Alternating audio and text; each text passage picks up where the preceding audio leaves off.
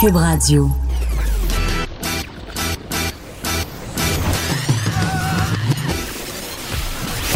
Pour elle, il n'y a jamais de mauvaise question. De 13 à 15. Les effronter.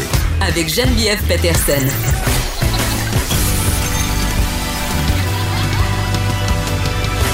Cube Radio.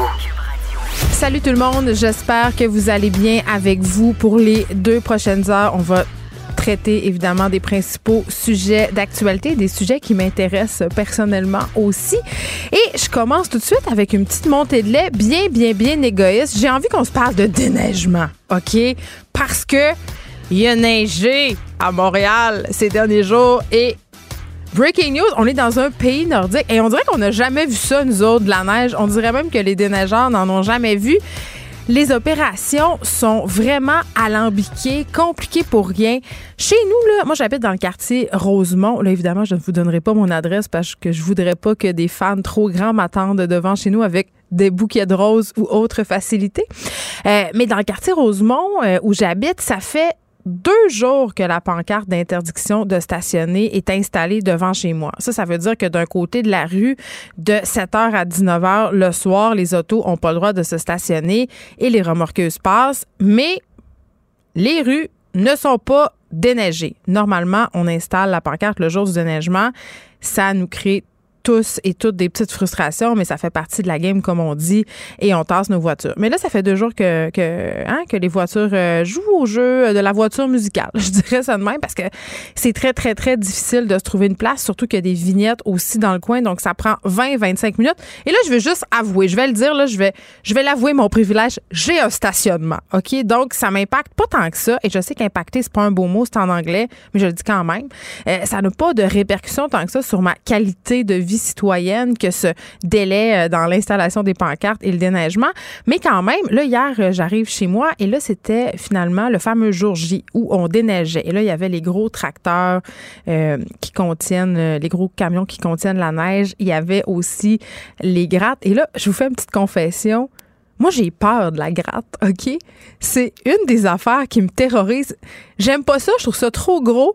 Et à chaque fois que je lis des histoires de personnes qui se sont fait frapper par des trucs de déneigement, des grattes, ça me fait peur. Même que quand j'étais petite, quand j'avais 5-6 ans, c'était un cauchemar récurrent que je faisais, que le chasse-neige arrivait pendant la nuit chez nous, que je me faisais frapper. Donc vraiment, je suis une enfant des années 80 qui a été élevée dans cette peur du chasse-neige. Et là, évidemment, euh, bon, je sais très bien, j'ai 37 ans, que le chasse-neige n'est pas dangereux, quoique si tu traverses sans regarder, ça peut être dangereux. Et ça, c'est sans compter les petites machines qui déneigent les trottoirs et qui vont en moyenne à 50 km heure.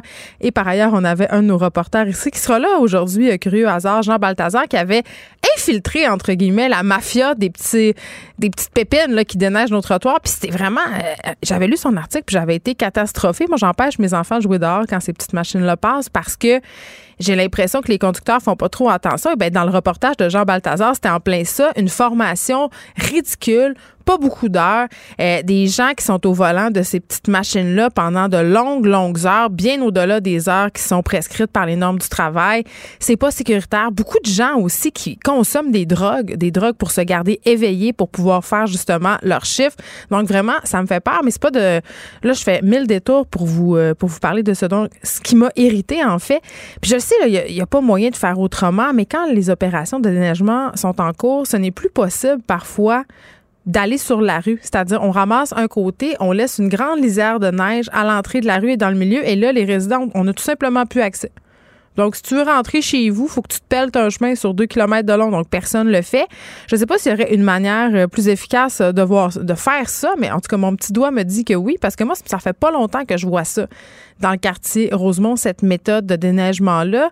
C'est depuis que la mairie a octroyé les contrats de déneigement à des sous-traitants que je vois ça, pour être très, très honnête. Donc, vraiment, et pour une rare fois, je vais dire ça, je pense que c'était mieux fait quand c'était l'école bleue de la ville de Montréal. OK? Bon.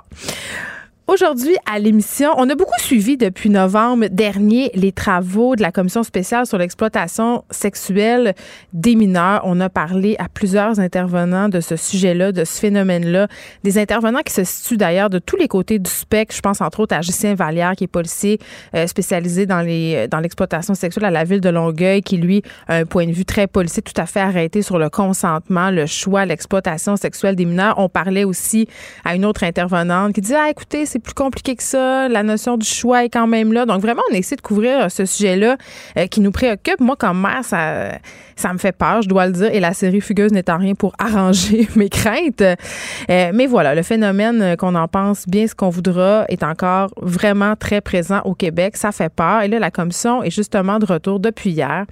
Et pour en parler, on va discuter avec Sylvie Boivin. Sylvie Boivin, elle est directrice générale de l'organisme l'anonyme. Ils y étaient hier et on dénonce un peu le fait que à l'école, ça soit les enseignants et certains professionnels de la santé qui aient l'apanage de l'éducation sexuelle. Et là, vous allez dire, mais c'est quoi le rapport avec l'exploitation sexuelle? Bien, c'est parce que, justement, parce que ce sont les profs et certains professionnels qui octroient cet enseignement-là, on serait moins à même de prévenir l'exploitation sexuelle, mais aussi euh, de voir des signes inquiétants si, par exemple, on a une jeune fille ou un jeune garçon qui est pogné dans ces affaires-là. Jean Balthazar, je l'ai dit, sera là. Curieux hasard que je parle de déneigement aujourd'hui, euh, producteur de contenu pour Tabloïd, participe aussi régulièrement au topo euh, de notre marque Dans le trafic. On va parler de ce rapport publié ce matin. C'est d'ailleurs euh, la une du journal de Montréal. L'auto qui serait encore reine de la ville de Montréal. On a un rapport, j'allais dire, symbiotique avec notre char. Le parc automobile a augmenté 5% en 5 ans. Et ça, c'est malgré euh, tout ce que... Euh, tout le discours environnementaliste sur le réchauffement climatique, le fait qu'on soit hyper, hyper, hyper inquiet du réchauffement climatique, qu'on soit sorti marcher dans les rues, la croissance du transport en commun qui diminue euh, pour plein de raisons. On va en parler avec Jean. vraiment, en tout cas, quand j'ai vu ça ce matin, j'étais pas surprise. J'étais pas surprise du tout parce que moi, la première, parce qu'il ressort euh, de ce truc-là aussi, de cette étude, c'est que l'auto en solo, là, quand on conduit notre char tout seul, c'est populaire. Puis, moi, la première, pour vrai, j'ai de la misère à renoncer à mon confort de pas prendre ma voiture pour aller du point A au point B, partir quand je veux, revenir quand je veux. L'auto, roi et maître de nos vies, et je pense que ça va être encore pour longtemps. Frédéric Mockel, euh, que vous connaissez maintenant, recherchiste à l'émission, euh, qui a la balado, euh, qui a un blog aussi sur les balados dans le Journal de Montréal, vous pouvez lire chaque dimanche, il viendra nous suggérer cette semaine des balados automobiles à écouter. Bon, je sais, la semaine passée, il nous a parlé des balados de hockey on dirait qu'il essaye de se venger de quelque chose. Je pense que pour me venger à mon tour, la semaine prochaine, je vais lui demander de me, me parler des meilleurs balados de sacoche. Comme ça, on va être, quitte. On aura de la belle visite aujourd'hui aussi. Pierre-Yves Laure, que vous connaissez, co-animateur de Deux Hommes en Or, porte-parole de la campagne Va donc jouer dehors, qui incite les Québécois à jouer justement dehors, à faire du sport, à faire des activités, à jouer dans la neige.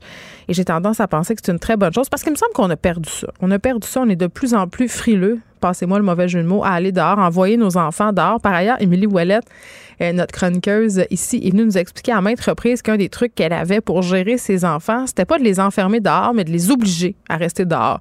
Elle met un timer dans la fenêtre. Hein? 15 minutes, tu dois rester. Puis moi, c'est vrai, là, euh, à chaque fois que je dis à mes enfants, bon, là, là, décollez de vos écrans, allez jouer dehors. Là, c'est toujours la même affaire qui se passe. Là, j'entends, me tente pas, il fait froid. Puis là, ça charle, ça charle. Et là, je les oblige et ils vont et ils ont un plaisir fou, ils veulent plus rentrer. Donc, parfois, il suffit du petit coup de pied au derrière et on se ramasse à avoir euh, pas mal de plaisir. On parlera aussi à l'autrice Sylvie Catherine de Valy. Vous la connaissez peut-être, elle a écrit beaucoup, beaucoup de livres. Euh, Sylvie Catherine, moi je la connais personnellement, je l'ai rencontrée dans plusieurs salons du livre. Elle a écrit des romans policiers, euh, des romans aussi fantastiques, des romans jeunesse, des romans pour adultes. Elle a fait une montée de lait sur son mur Facebook. C'est pas dans ses habitudes, donc ça m'a un peu surprise. Je me suis dit pour que Sylvie Catherine fasse une montée de lait, ça doit être parce que le sujet vient vraiment la chercher et je pense que ça va venir vous chercher vous aussi. On parle de téléchargement illégal de livres. Vous êtes nombreux à télécharger illégalement des livres. Pour vrai, là, moi, je le vois régulièrement passer euh, parce qu'il y a des moyens pour nous, les auteurs, de savoir si nos livres sont téléchargés illégalement. Et à chaque fois, ça me fait un petit pincement au cœur parce que c'est le même problème qu'avec la musique puis le cinéma. Télécharger des livres illégalement, ça marche pas. Ça touche les écrivains, ça touche à notre paie, à notre rémunération. Et quand on sait à quel point on n'est pas payé cher pour ce qu'on fait, ça ça a un impact vraiment très direct. On aura aussi Frédéric Perron aujourd'hui. Frédéric Perron qui officie au très populaire magazine Protégez-vous. Et là, euh, on va parler de leur plus récent numéro qui porte sur la protection de nos données personnelles, un sujet euh, pertinent et qui nous inquiète grandement, surtout depuis la fuite chez Desjardins. Ça fait déjà six mois, mais Protégez-vous c'est vraiment penché sur ce dossier de la protection de nos données. On va vous donner des trucs aussi. On va faire un, un portrait de la situation. Est-ce que c'est si pire qu'on le pense? Moi, je vais refaire ma blague. Je ne pense plus que mes données personnelles valent grand-chose. à quand le, jour où je vais divulguer mon numéro d'assurance sociale en ondes. Je pense que si on le tape dans Google, on le trouve. On va avoir aussi Isabelle Petit. On l'avait déjà reçue plutôt à l'émission euh, cette année parce que Isabelle Petit, c'est la nouvelle conjointe de Michel Cadotte qui a été emprisonnée euh, pour le meurtre par compassion de sa conjointe qui était atteinte de la maladie d'Alzheimer. Isabelle Petit connaît cette réalité-là parce qu'elle est elle-même ex-proche aidante. Son mari est décédé de la maladie d'Alzheimer il y a quelques années. Elle s'implique aussi beaucoup auprès de la Fondation euh, sur l'Alzheimer. Et là, euh, M. Cadotte a reçu sa liberté conditionnelle euh, hier, lundi, après une deuxième tentative, parce que quand on lui avait parlé, justement, c'était des suites d'un refus, d'un premier refus de la part des libérations conditionnelles. Finalement, notre chroniqueur littéraire va être là, David Quentin, aujourd'hui, parce que dans la vie littéraire, il y a deux rentrées. Il y en a une à l'automne et il y en a une à l'hiver. Et on a tendance à penser que la rentrée d'automne, elle est plus importante que celle d'hiver. Mais non! C'est un préjugé.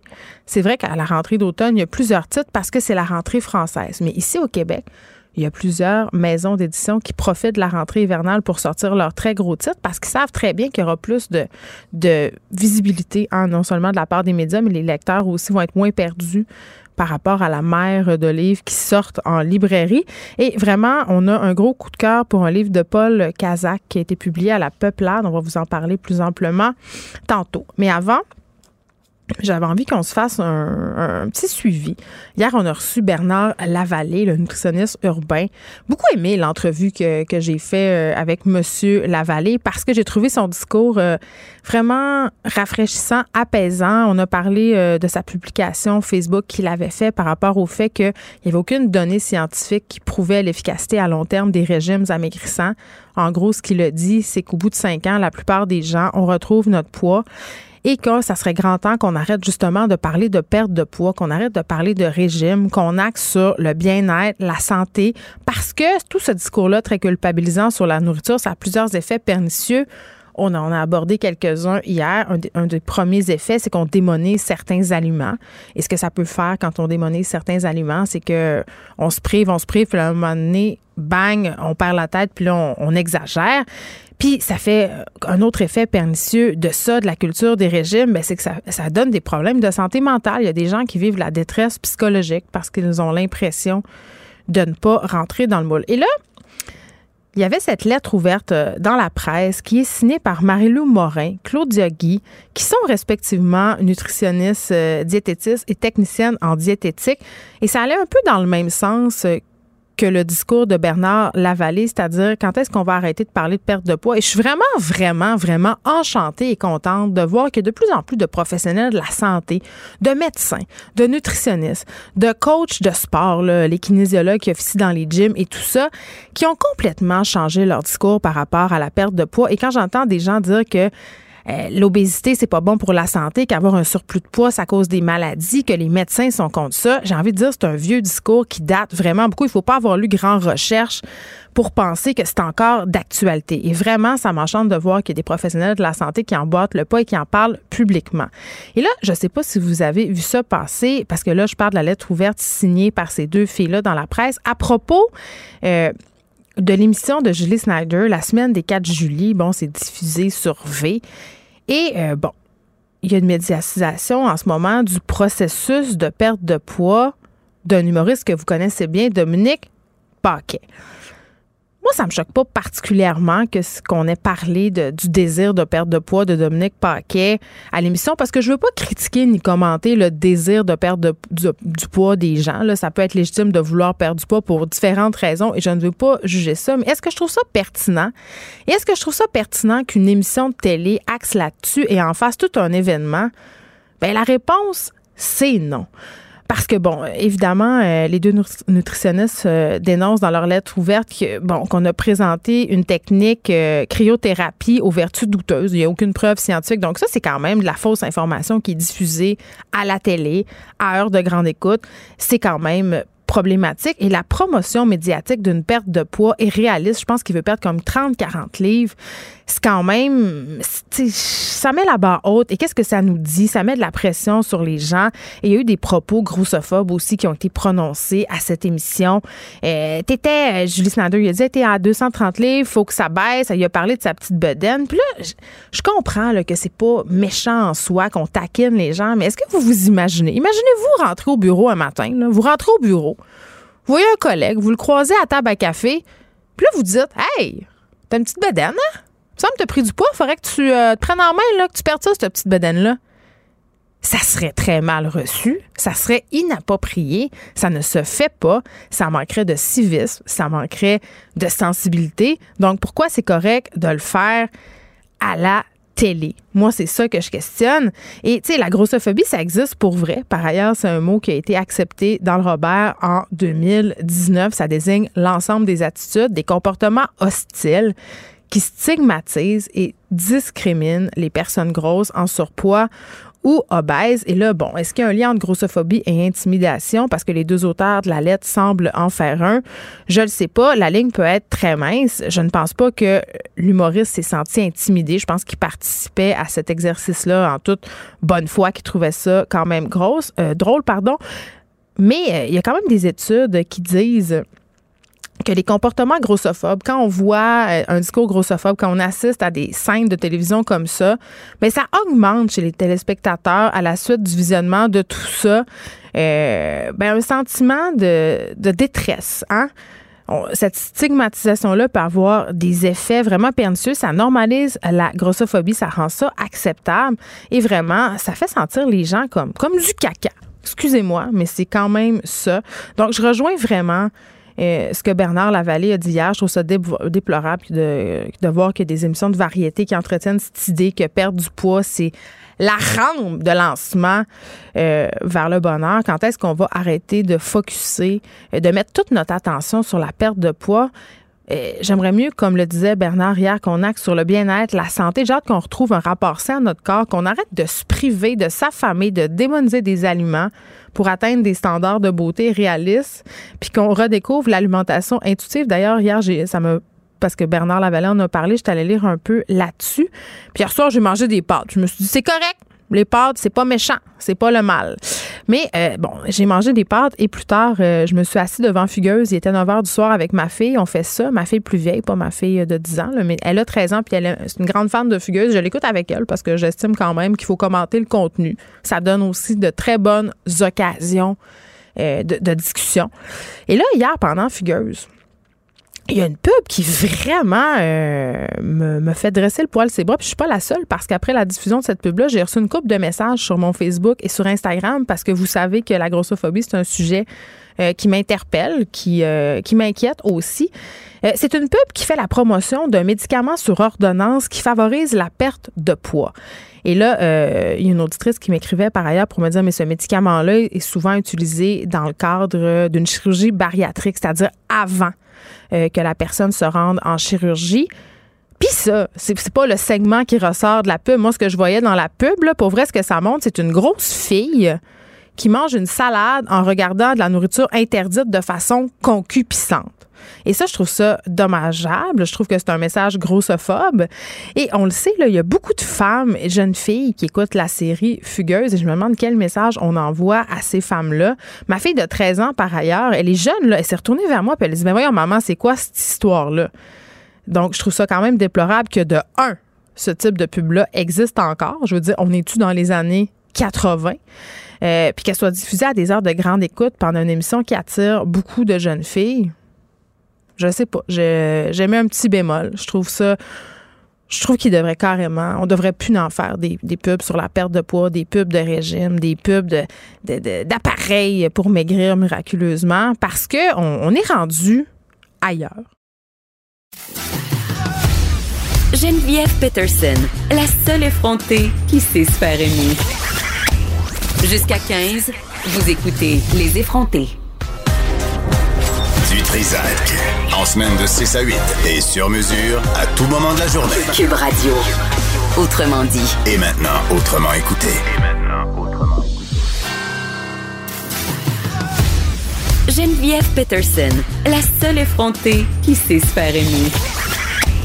Jusqu'à 15, vous écoutez Les effrontés. Les professionnels responsables de l'éducation sexuelle de nos enfants ne sont pas outillés pour parler d'exploitation sexuelle, selon Sylvie Boivin de l'organisme L'Anonyme, qui était de passage à la commission spéciale sur l'exploitation sexuelle des mineurs, commission qui a repris hier. Elle est en ligne. Bonjour, Madame Boivin. Bonjour, vous allez bien? Je vais très bien. Écoutez, euh, commençons tout de suite. La mission de la commission, quand même, euh, c'est d'établir un portrait de l'exploitation sexuelle des mineurs au Québec, mais je trouvais ça intéressant l'angle que vous apportiez parce que le gouvernement a décidé de changer euh, l'orientation, si on veut, la façon dont on parle d'éducation sexuelle euh, au Québec dans nos écoles. À un moment donné, on avait les cours d'éducation sexuelle. À un moment donné, on n'en parlait plus. Là, on a ramené ça. Ce sont les enseignants, les professionnels de la santé qui doivent un peu dispenser cette matière-là au travers de d'autres matières, genre le français, les maths. Parfois, il y a des segment d'éducation sexuelle dans ces matières-là. Et vous, du côté de chez Anonyme, vous trouvez ça problématique que ce soit les enseignants et certains professionnels qui soient en charge de l'éducation sexuelle de nos enfants? C'est quoi votre problème avec ça? Ben, en fait, moi, je dirais qu'on est plus d'avis qu'une euh, multitude d'intervenants ou de professionnels peuvent travailler de façon concertée en collaboration pour offrir euh, de l'éducation sexuelle de qualité. Toutefois, on est d'avis que certains sujets plus sensibles de, demandent un doigté particulier quand on traite entre autres de l'exploitation sexuelle, mais aussi des violences sexuelles. Euh, les intervenants ou les, les, les enseignants dans les écoles ont évidemment étudié pendant plusieurs années pour offrir les mathématiques, offrir le français, la géographie. On pourrait parler de toutes les matières comme ça. Euh, toutefois, on leur offre une formation d'appoint pour être en mesure de, de, de, de transmettre de l'information liée à l'éducation sexuelle. Et là, on peut parler des relations amoureuses, de, des, des, des, infections transmissibles sexuellement, où il y a, une, il y a la formation se donne relativement bien parce qu'on est appuyé sur une théorie. Nous, ce qu'on dit, c'est qu'une fois qu'on a un dévoilement d'une personne lors d'une formation en, en, éducation à la sexualité qui manifeste a vécu une situation d'exploitation, il faut aussi, une fois qu'on l'a transmis, être capable de récupérer ce dévoilement-là. Et ça, on n'est pas d'avis que l'ensemble des professionnels en enseignement, bien qu'ils soient très formés en pédagogie, sont en mesure de répondre à un, un jeune qui manifesterait un dévoilement lors euh, d'un atelier, mettons. C'est intéressant ce que vous soulignez, Madame Boivin, parce que quand même des professeurs euh, qui ont émis des réserves, qui ont soulevé ces inquiétudes-là, et ça euh, pour plusieurs raisons. un, c'est pas tout le monde qui est à l'aise de parler de sexualité. C'est pas tout le monde qui est à l'aise de parler de certains sujets liés à la sexualité. Je prends pour exemple, par exemple, un professeur qui aurait vécu de l'abus sexuel ou des choses comme ça. Ça veut pas dire que lui il est apte à aller donner le cours là-dessus. Puis ce que vous disiez aussi par rapport, euh, si moi je suis une élève puis j'ai envie d'aller voir un professeur pour lui dire que j'ai euh, subi des abus et tout ça, je veux dire, la personne à l'autre bout, comment elle va recevoir ça, puis qu'est-ce qu'elle va me dire? Je veux dire, ça, c'est quand mhm. même très, très, très euh, inquiétant. Là, tout ça, ça peut donner lieu à des situations complexes et inconfortables.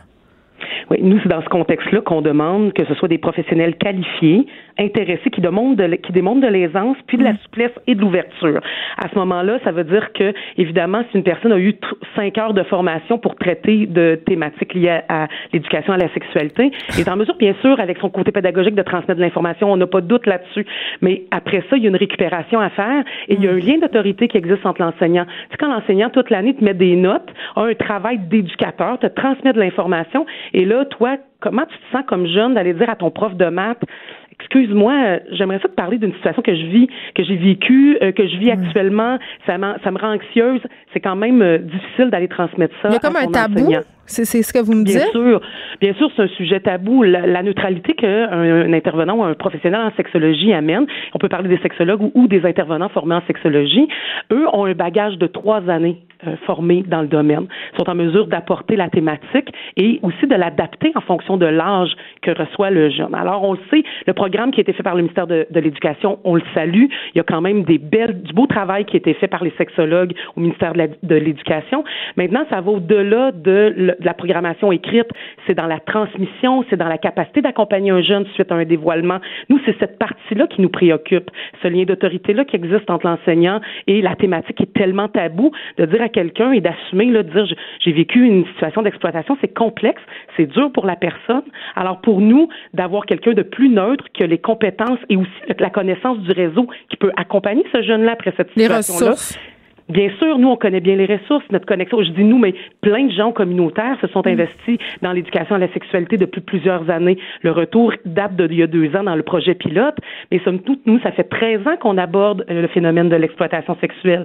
On n'en parle que très récemment, là, parce qu'il y a eu des situations qui nous ont amenés dans les mm. médias à en parler plus ouvertement. Mais c'est une thématique qu'on n'a jamais laissé tomber puis qu'on trouve qui est importante. Euh, ça a été dit à la commission, je le ramène, une fois que ce sera réglé ou qu'on aura mis en place des stratégies, quand ça s'améliore, il faut pas arrêter. Faut poursuivre les démarches en ce sens. en même temps, Madame Boivin, euh, je pense que personne qui n'est pas d'accord avec vous pour dire que ça serait bien que dans nos écoles, on ait des gens formés pour euh, intervenir auprès de nos jeunes. Par contre, on le sait, là, dans nos écoles, on coupe sur les intervenants, on coupe sur les services, on coupe partout. Là, d'ajouter une autre couche à ça, d'ajouter une autre catégorie d'intervenants, tu j'aurais tendance à dire, euh, est-ce qu'on a les moyens de se payer ça? Mm. Ben, en fait, c'est un choix de société. Faut se faire, je pense qu'il faut se faire un, choix de société. Euh, la sexualité, c'est transversal à la vie d'un adulte, c'est transversal à la vie d'un enfant. Ça commence très tôt. Nous, on est, on est d'avis qu'il faut commencer très tôt à parler de cette thématique-là. Après ça, je comprends que dans les milieux scolaires, c'est peut-être complexe. Est-ce qu'on peut travailler en collaboration? Et c'est là qu'il est intéressant d'avoir des partenaires du milieu communautaire, du milieu institutionnel qui contribuer, qui peut, qui peut valoriser euh, le travail qui se fait et accompagner aussi les enseignants. L'anonyme le fait depuis bon nombre d'années, mais plein d'autres groupes que je connais le font aussi euh, en accompagnant les écoles dans, euh, dans, dans ça. Nous, depuis l'arrivée, entre autres, je, parle de nous parce que c'est de nous qui est question, mais depuis l'arrivée de l'éducation à la sexualité, l'anonyme n'a pas freiné son implication dans les écoles. Au contraire, les enseignants viennent chercher notre expertise, nos compétences, s'appuient aussi sur les ressources professionnelles formées en sexologie de chez nous alors, il y a une collaboration entre le milieu scolaire et le milieu euh, communautaire dans ce contexte-ci. Je pense qu'on devrait valoriser ce partenariat-là, euh, mettre ensemble tous les acteurs qui peuvent y contribuer. Très bien. Sylvie Boivin, merci, directrice générale de l'organisme L'Anonyme. Et je précise, la commission poursuit ses audiences aujourd'hui à Montréal, s'en va à Val d'Or ce jeudi et le rapport est attendu à l'automne. Les effrontés. Avec Geneviève Peterson. Les vrais enjeux, les vraies questions. Vous écoutez Les effrontés. L'automobile qui est la queen de Montréal, mais de ses couronnes aussi, selon un récent rapport sur les tendances en transport des habitants de la métropole et des alentours. J'en parle tout de suite avec Jean Balthazar, que vous connaissez, producteur de contenu chez Tablette, mais on l'aperçoit aussi très souvent dans les topos de notre marque dans le trafic. Jean mhm. Balthazar, bonjour. Bonjour. Est-ce que tu es avant qu'on se lance sur les résultats de cette étude-là, est-ce que tu es surpris de savoir que l'auto est toujours la reine de Montréal et de ses environs aussi, là, pas juste Montréal? Oui, exact. Euh, absolument pas. Euh, je veux dire, euh, c'est beaucoup de chiffres qu'on a eu ce matin dans le Journal de Montréal. C'est très, très intéressant, mais ça me surprend pas. sais, on apprend que dans le Grand Montréal, la voiture, ça demeure le mode privilégié, le plus populaire. Le matin, c'est près, c'est plus qu'en fait de deux tiers des déplacements en heure de pointe. Fait que c'est énorme. Puis on pense que ça diminue avec les années. Il y a une tendance à la baisse, mais quand même, dans le fond, la dernière euh, enquête a été faite en 2013. Celle-là, c'était pour 2018. Puis il y a eu seulement euh, une diminution de 1 au cours des cinq dernières années de l'utilisation de l'auto. Euh, fait que ça marque quand même une tendance assez lourde. Mais c'est fou quand même, avec tout ce qu'on sait, avec notre espèce de... notre éco-anxiété, nos marches sur le climat, le fait aussi que le gouvernement met en place des politiques facilitatrices pour l'achat de véhicules électriques, puis même pour le transport en commun. la mairesse Plante, c'est un de ses chevals de guerre. Là. Elle veut que le monde prenne le transport en commun commun. Sais, moi, j'aurais eu tendance à penser, Jean, que néanmoins, dans notre ville, à Montréal, mhm. les gens prenaient majoritairement le transport en commun, surtout quand on va travailler au centre-ville. Fait que ça m'a vraiment surprise de savoir que le monde prenne encore leur char. Non, c'est vraiment étonnant. Sur l'île de Montréal, en plus, on aurait pensé que ça aurait diminué, euh, mais il y a quand même une voiture par ménage. On a dépassé ce seuil-là psychologique de une voiture par ménage. Ça, c'est pas les banlieusards qui ont un char par personne? Ben, ils ont plus qu'un char par personne, les banlieusards. C'est sûr que le chiffre est plus élevé sur les couronnes, mais quand même à Montréal, où on, on aurait tendance, comme tu le dis, à penser où euh, les gens prennent plus le transport en commun, ils ont moins de, véhicules mm. euh, par ménage, mais non, quand même, on a dépassé ce seuil psychologique-là de un véhicule par voiture. Fait que c'est quand même vraiment euh, étonnant, impressionnant. Ben, je, je, dirais pas impressionnant, en fait, un, peu, un peu déprimant, oui. Mais moi, ça m'a quand même surprise qu'à Montréal, l'automobile semble être le premier choix parce qu'on apprend aussi quand même qu'il y a moins d'une personne sur quatre qui utilise le transport en commun à l'heure de pointe matinale.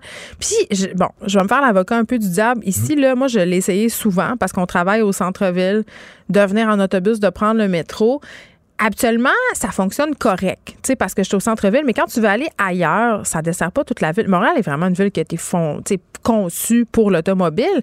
Puis quand tu veux prendre le transport en commun, Jean, puis qu'il neige un peu ou qu'il pleut, ben ça elle passe pas l'autobus. Ben c'est sûr que moi, je on gère un groupe avec ma collègue Daphné Hacker qui s'appelle Dans le trafic sur Facebook. on réunit tous les usagers, on, réunit tous les usagers de la route, euh, puis on le voit vraiment que c'est difficile pour certaines personnes, autant à l'extérieur de la ville de Montréal que euh, à l'intérieur de la ville même. Mm. Euh, puis c'est pas évident. Il y a beaucoup quand même d'organismes, de groupes qui sont impliqués dans la planification des transports. Fait que des fois, ça rend la chose compliquée. Euh, des fois, la, la planification est décousue, puis on a l'impression que au final, on se demande qui ça ça, aide vraiment euh, les mesures qui sont mises en place. Euh, c'est sûr qu'il y a un effort qui est fait quand même par la ville de Montréal puis les acteurs qui sont impliqués, euh, mais des fois il y a des mesures c'est ça qui sont implantées puis on, questionne leur utilité. On pourrait penser que les jeunes prennent moins leur voiture parce que bon évidemment on en parle souvent, les millénarios sont très concernés par la question environnementale, mais c'est pas le cas. Non, effectivement, c'est vraiment étonnant. Puis je pense que ça vient. Il y a quand même une certaine culture nord-américaine ici qui fait en sorte qu'on a le goût de posséder. On veut son véhicule. Ben, la voiture comme liberté. Comme liberté. C'est sûr que ça reste. Euh, tu sais, si on le compare par exemple au transport en commun, jusqu'à date, euh, ça reste plus simple, plus confortable d'utiliser sa voiture. Euh, c'est sûr qu'il y a des, des méthodes comme Communauto, par exemple, qui peuvent. Ça, c'est quand tu réussis à avoir accès à une communauté. Un compromis, exact. Mais même moi, je veux dire, habitant de la ville de Montréal, en plein cœur de Montréal, euh, j'ai mis vingtaine, puis même moi, des fois, j'ai cette réflexion-là de Ah, mais ça serait utile d'avoir un auto personnellement. Mais au final, j'en ai pas besoin. Je peux prendre le transport en commun, je peux prendre comme une auto. Je me déplace pas si souvent à l'extérieur de la ville de Montréal, mais quand même moi, et qui est vraiment dans ce groupe d'âge-là que tu décrit, j'ai ces réflexions-là. Fait que je pense que c'est quand même une culture euh, qu'on veut posséder. On veut avoir cette, possession-là de, son véhicule pour avoir une certaine liberté. Ouais. Oui, puis euh, ça, ça me fait rire que tu parles de ça parce que toutes les annonces de voitures qu'on voit, ben. tu sais, t'as le char, le rutilant qui s'en va sur une grande route euh, au loin, là, dans une contrée euh, pleine de forêts. là, tu vois, là, c'est l'accès direct à la liberté. Ces gens-là, ils sont pas pas dans le trafic dans les annonces de char. Ils sont sur le top de des montagnes.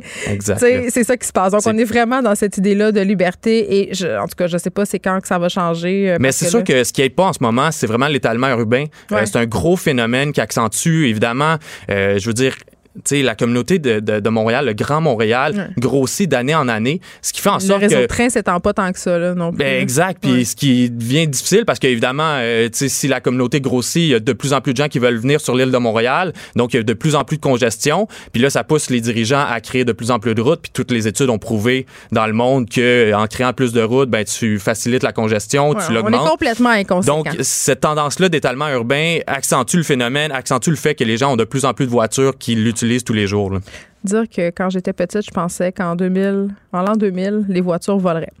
Eh ben, ben. OK, tantôt, je chialais sur euh, le déneigement dans ma rue, mais là, il y a un nouveau défi par rapport au déneigement dans les rues euh, du Québec et à Montréal aussi. Les voitures électriques. Oui, exact. Ben, en fait, euh, tout est parti de, de hier. Euh, ma collègue, justement, Daphné, puis moi, on était dans notre bureau, puis on a entendu la, la fameuse sirène là, qui nous réveille à 4 heures du matin. On l'a entendu qui aussi. Oui, qui est agaçante. Mais ils l'ont pas joué, juste joué comme, euh, tu sais, un, deux, trois minutes. Là. Ça a duré comme une dizaine, quinzaine de minutes. Oui, ça, c'est avant qu'ils te remorquent, cette sirène-là. Les remorqueurs passent, là, il y a la sirène, et si tu t'en vas pas, bye-bye. Pour t'avertir. Donc là, on s'est demandé, il y a sûrement quelque chose. D'habitude, ils t'avertissent une minute ou deux, puis après ça, ils te remorquent. On est descendu en bas, on a parlé au remorqueur Sylvain euh, Brideau, puis il nous a expliqué en fait qu'il y avait une voiture électrique qui était branchée. Euh, donc c'était impossible de la remorquer. Euh, puis même remorquer, en fait, remorquer un véhicule électrique, ça peut être difficile sans risque de l'endommager parce qu'il y a un module électrique. Fait idéalement, il faudrait peut-être un dans le fond, une remorqueuse à plateforme qui permet, de, dans le fond, de remorquer ce véhicule-là avec moins de danger. Mais encore là, Sylvain Brideau, le, remorqueur, nous disait que c'est pas évident. Puis on avait sorti aussi un autre reportage l'an dernier, le journal, euh, qui expliquait que, en fait, les voitures de luxe puis les voitures à traction intégrale, c'est un peu la même chose. C'est difficile qu'est-ce qu'ils font, les, remorqueurs quand ils arrivent face à ce type de véhicule-là? Ils ont ben, des politiques parce qu'ils euh, pourraient le prendre. Puis en tout cas, moi, pour m'être fait remorquer plusieurs fois, euh, ma rutilante qui a Rondo, ils sont sacrés bien d'endommager mon char. ils, ont, peur parce qu'en fait, les gens, ils ont des recours, donc ils peuvent, ils peuvent poursuivre la ville si leur véhicule est endommagé. Euh, donc hier, ce qu'ils ont fait, ils ont simplement euh, contourné le véhicule, mais ça nuit beaucoup aux opérations de déneigement. Euh, comme tu vois, là, à ce moment-là, ils ont dû sûrement retourner à cet endroit-là plus tard dans la journée, quand ils auraient pu le faire, tu sais, automatiquement, ce qui devrait être fait d'habitude. fait d'avoir un véhicule électrique branché, il faut faire attention parce qu'il va en avoir de plus en plus, évidemment. Là. Euh, le nombre cesse d'augmenter les pas dernières juste les véhicules électriques, les cars to go, ben là, ils s'en vont, mais euh, les trottinettes, je veux dire, moi, je vois toutes sortes de choses traîner quand c'est le, euh, le, déneigement. Genre, l'autre fois, je voyais sur une rue de Montréal des gens du déneigement qui ils déneigeaient le même jour que les vidanges et la récupération. Donc là, qu'est-ce que tu penses que ça a fait? Les gens mettent au chemin leurs affaires. Il y avait des divans, il y avait toutes sortes d'affaires. C'était les gros objets. Ben, les déneigeurs, avant de déneiger la rue, là, il fallait qu'ils tout ça. Oui, non, c'est super compliqué. Moi, je l'avais fait euh, l'an dernier. On avait fait une grosse enquête, justement, Daphné. J'en ai, parlé tantôt quand tu as conduit les petites pépines. Daphné et moi. Fait que moi, j'ai tout le temps, euh, en fait, euh, quand je vois des, des, des véhicules de déneigement, j'ai tout le temps un petit pincement au cœur, ouais, une petite pensée. Euh, mais ça reste très, très compliqué dans une ville comme Montréal. Euh, Daphné sortait un article euh, pas plus tard que lundi qui parlait des, des panneaux de construction qui, qui restent sur la, en fait, sur les rues. On sait plus ça, faire. Ça, ça, ça devient pénible pour les déneigeurs. Puis eux, ils, ils roulent avec une pression incroyable parce que les gens, ils veulent ils veulent en fait que la rue soit déneigée le plus rapidement possible. Ben, Dès que c'est pas fait, oui. on chiale à la seconde. C'est parce qu'on peut pas se stationner. On s'entend. Les gens, ils veulent pas que leur rue soit déneigée. Ils veulent d'une place de stationnement. Non, mais il faut garder quand même en tête. Je comprends vraiment que le déneigement, il faut que ça soit fait le plus rapidement possible parce qu'il y a quand même des questions de sécurité. Mais il faut garder en tête aussi qu'on est une ville nordique, euh, puis que des fois, quand il tombe 20 cm, 30 cm, ça devient tellement exigeant pour les déneigeurs qui font des, des, des corps de travail de 16, 17, oui, toi, 18 avais heures. Fait par ailleurs, là, moi, j'avais fait, euh, moi, j'avais fait un 32 heures en deux jours seulement, puis j'aurais continué comme ça. J'ai démissionné pour euh, le, bien de l'enquête, mais je veux dire, euh, après ça, j'aurais continué pendant 4-5 jours. non, mais je pense que ce qui est choquant, puis c'est ce que je soulignais en début d'émission par rapport au déneigement, c'est que parfois, comme c'est le cas en ce moment dans mon secteur, on installe les pancartes, puis c'est supposé, quand ils installent les pancartes, c'est le jour même, là, ils sont supposés déneiger, mais là, ça fait 2-3 jours que la pancarte est là. Là, les gens savent plus où stationner les gens savent plus quoi faire. Là, tu te pelles, as un trou, là, ça devient un peu l'espèce de guérilla à savoir qui va avoir accès à une place de stationnement puis quand est-ce va falloir se tasser. Puis ça crée de la frustration chez les citoyens et je les comprends. Mais c'est sûr, c'est fait à la dernière minute. Puis c'est un peu ça que notre enquête avait, avait démontré. Il y a beaucoup de compagnies privées qui travaillent pour la ville de Montréal. Mais ça va plus euh, mal depuis ce temps-là, il me semble.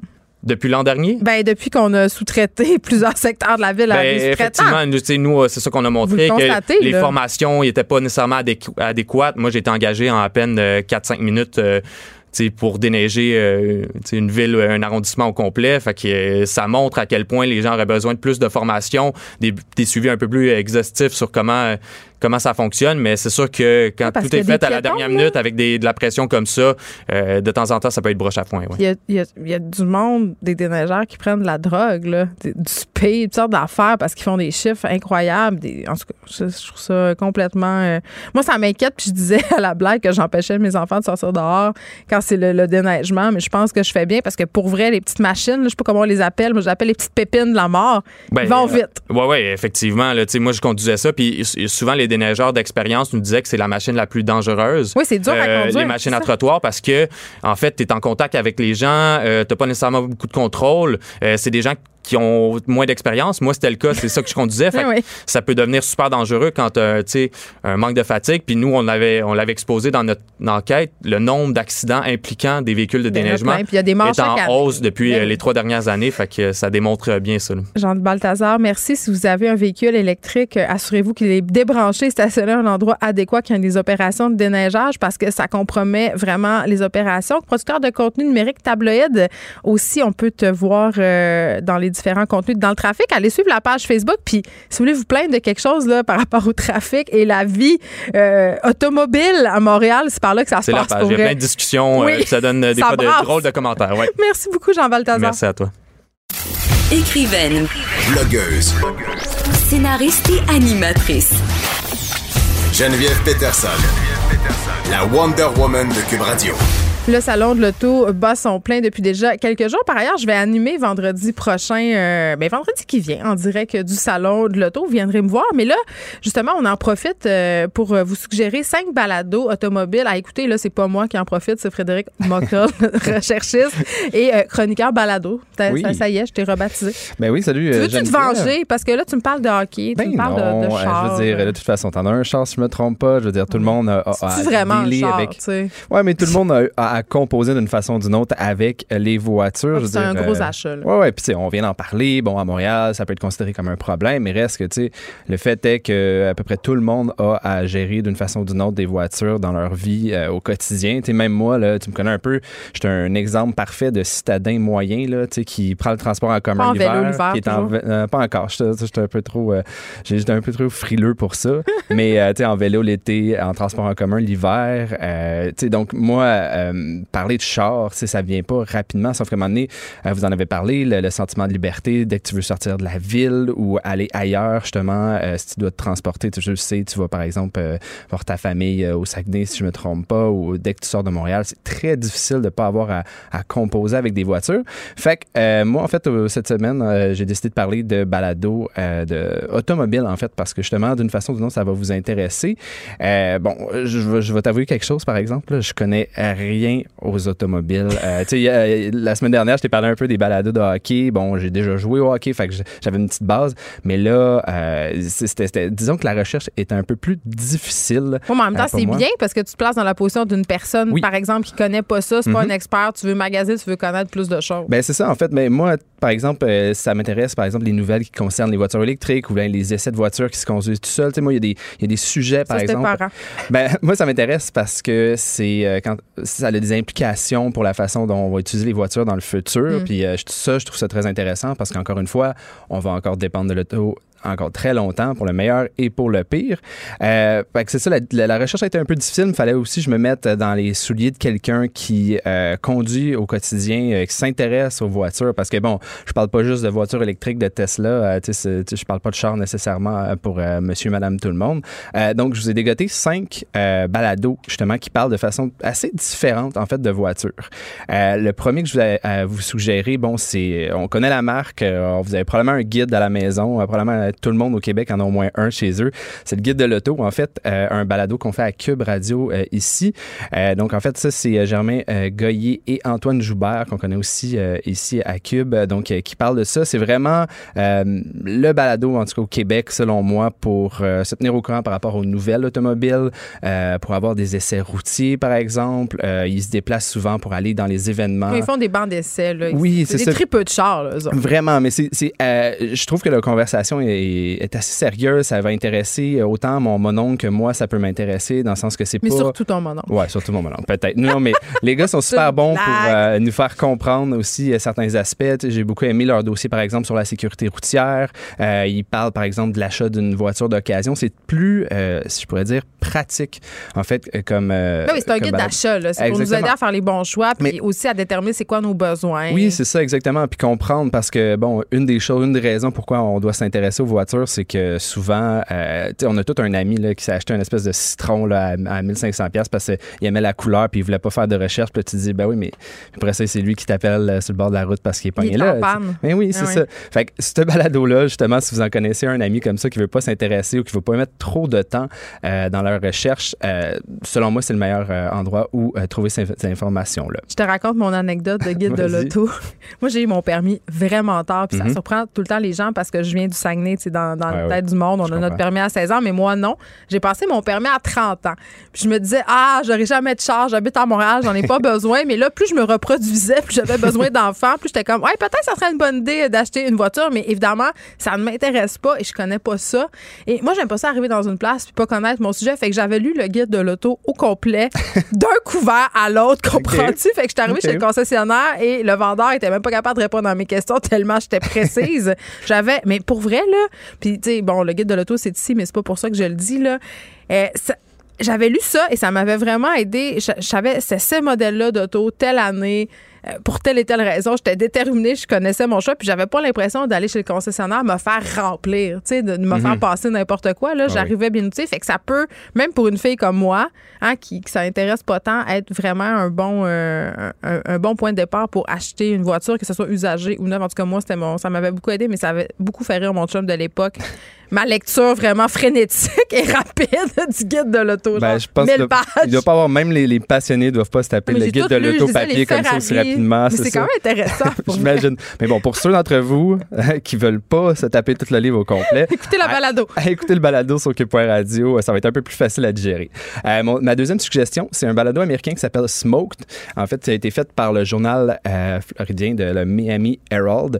Euh, ça, je pense que ça va t'intéresser parce que c'est un bel exemple d'un balado automobile mais qui parle pas nécessairement juste de voiture.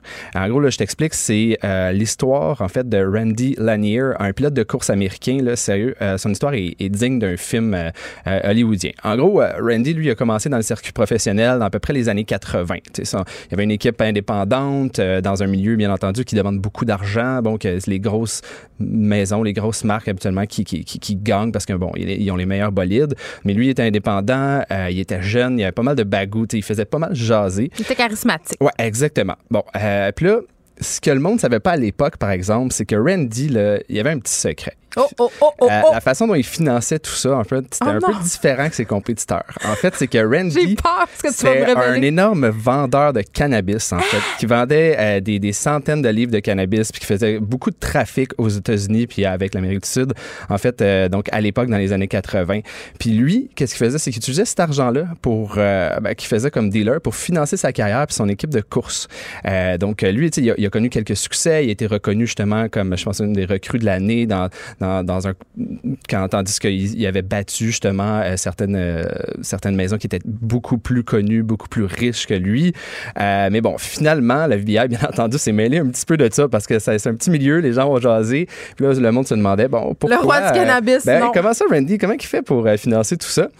Finalement, il a, quitté le pays, il a fait un peu le tour du monde pour se cacher de la police. Mais, voyons donc. La, FBI a réussi quand même à, à le prendre puis à y faire faire la prison.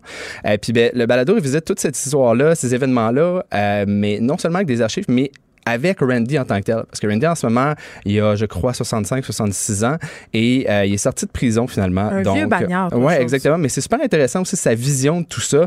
Puis il y a un aspect qui est intéressant, qui sort un peu du monde automobile, c'est que ça, ça se pose des questions par rapport à un peu la, la, relation bipolaire que les États-Unis ont avec le cannabis. On s'entend de nos jours, il y a de plus en plus d'États qui légalisent le cannabis. Parce que lui, tu lui parles, il a fait des années de prison justement à cause de ça. La relation euh, avec tout ça. Donc, c'est super intéressant. Autant pour les gens qui s'intéressent aux voitures, à la course automobile surtout, c'est un monde euh, un peu particulier dans lequel on n'est pas souvent plongé, en fait. Euh, mais autant pour les gens qui veulent juste savoir quelque chose, une histoire un peu enlevante, une enquête qui est, super bien faite. Donc,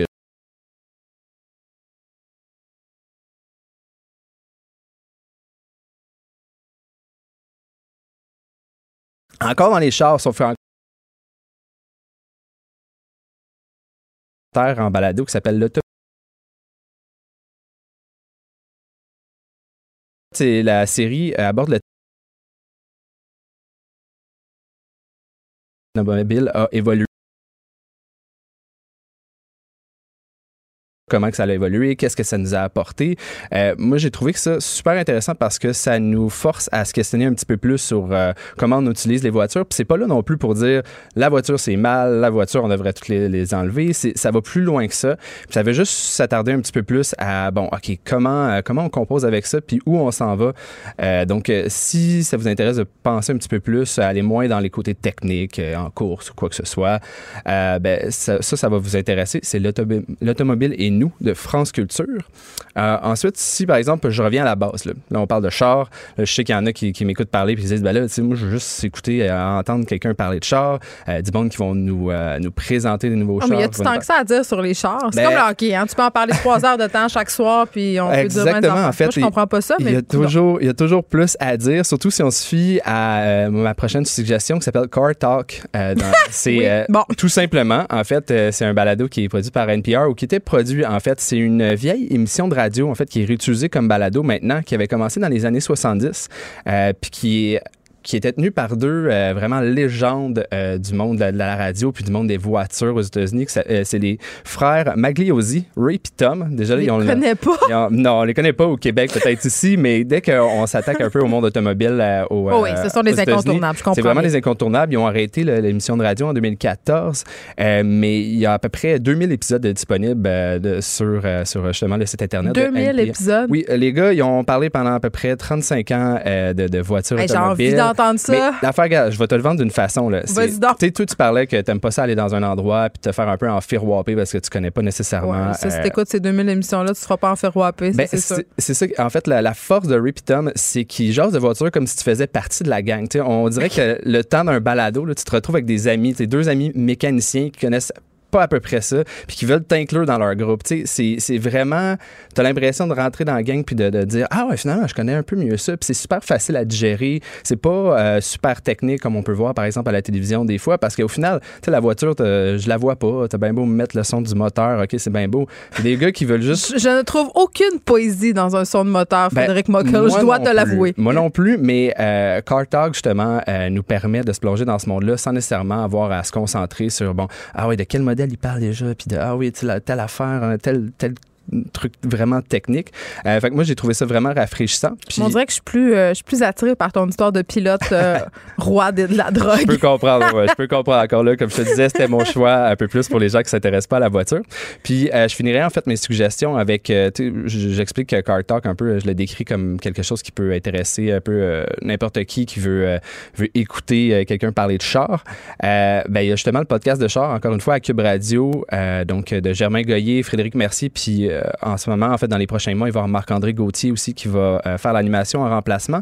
Mais euh, c'est un peu la version québécoise, je te dirais, de Car Talk. C'est plus jeune, par exemple, c'est plus dynamique. on les connaît, Germain et Frédéric, on les, on les a déjà eus à l'émission. Ils sont là pour, oui, parler de chars, des nouvelles des fois, mais aussi de, parler de voitures de façon vraiment différente. Comme par exemple, j'ai trouvé très drôle l'épisode sur un peu l'amour inconditionnel que Germain a pour les. Oh, les vieilles minounes. Ouais, les vieilles ben minounes, les chars avec, les, avec du faux bois, par exemple. Ben, là, je, je peux comprendre parce que c'est un peu second degré. Oui, exactement, c'est ça, mais ça va un petit peu plus loin, puis c'est plus rigolo. Euh, par exemple, ils se sont aussi déjà demandé, ils ont déjà eu un épisode presque au complet sur euh, c'est quoi les chars les plus lettres euh, qu'il y a déjà eu dans l'histoire des voitures. Oh mon Dieu, le cube.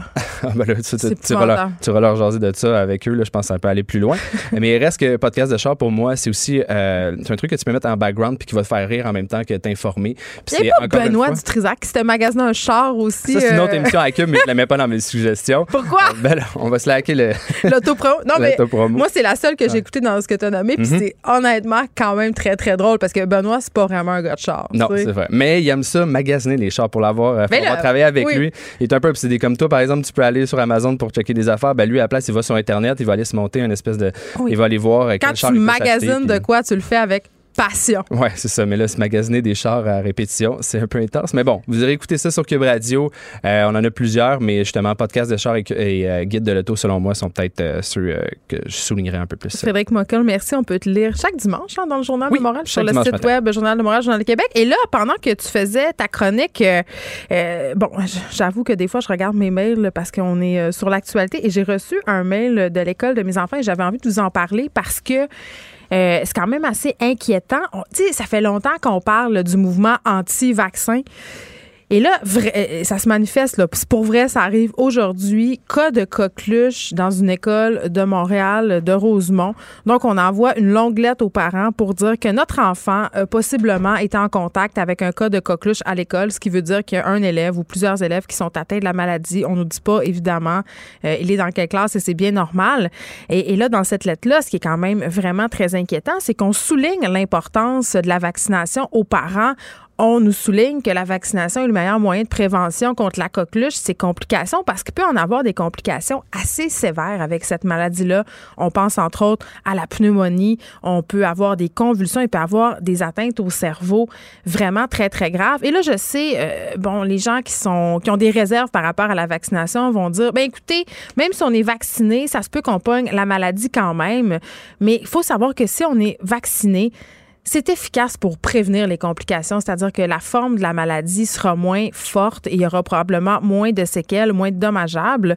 Et là, on suggère euh, aux, aux, parents, évidemment, de vérifier le carnet de vaccination de leurs enfants et d'aller leur faire donner le plus rapidement possible les vaccins s'ils ne les ont pas reçus. Mais quand même, tu sais, ceux qui disent que ah, je fais pas vacciner mon enfant, puis parce que je fais pas vacciner mon enfant, euh, c'est pas grave, on profite de l'immunité de groupe et mon enfant ne sera pas porteur de rien. Mais c'est parce qu'à un moment donné, si plus personne fait vacciner ses enfants, il y en a plus d'immunité de groupe. Et là, on assiste comme ça à une ressurgescence de maladies qui étaient vraiment sous contrôle à cause de la vaccination. Mais là, parce que justement, depuis quelques mois, depuis quelques années, il y a une ressurgescence aussi du mouvement anti-vaccin, mais il y a des parents de plus en plus qui font pas vacciner leurs enfants et là, on les voit arriver à la petite école. Ces enfants-là, ils ne sont pas vaccinés et ça peut donner lieu à des situations comme ça. Un cas de coqueluche dans une école de Montréal, quand même, en 2020, c'est quelque chose qui pourrait complètement, ou du moins euh, assurément, dans une grande majorité, être évité si la majorité des élèves étaient vaccinés. Les effrontés. Deux heures où on relâche nos bonnes manières.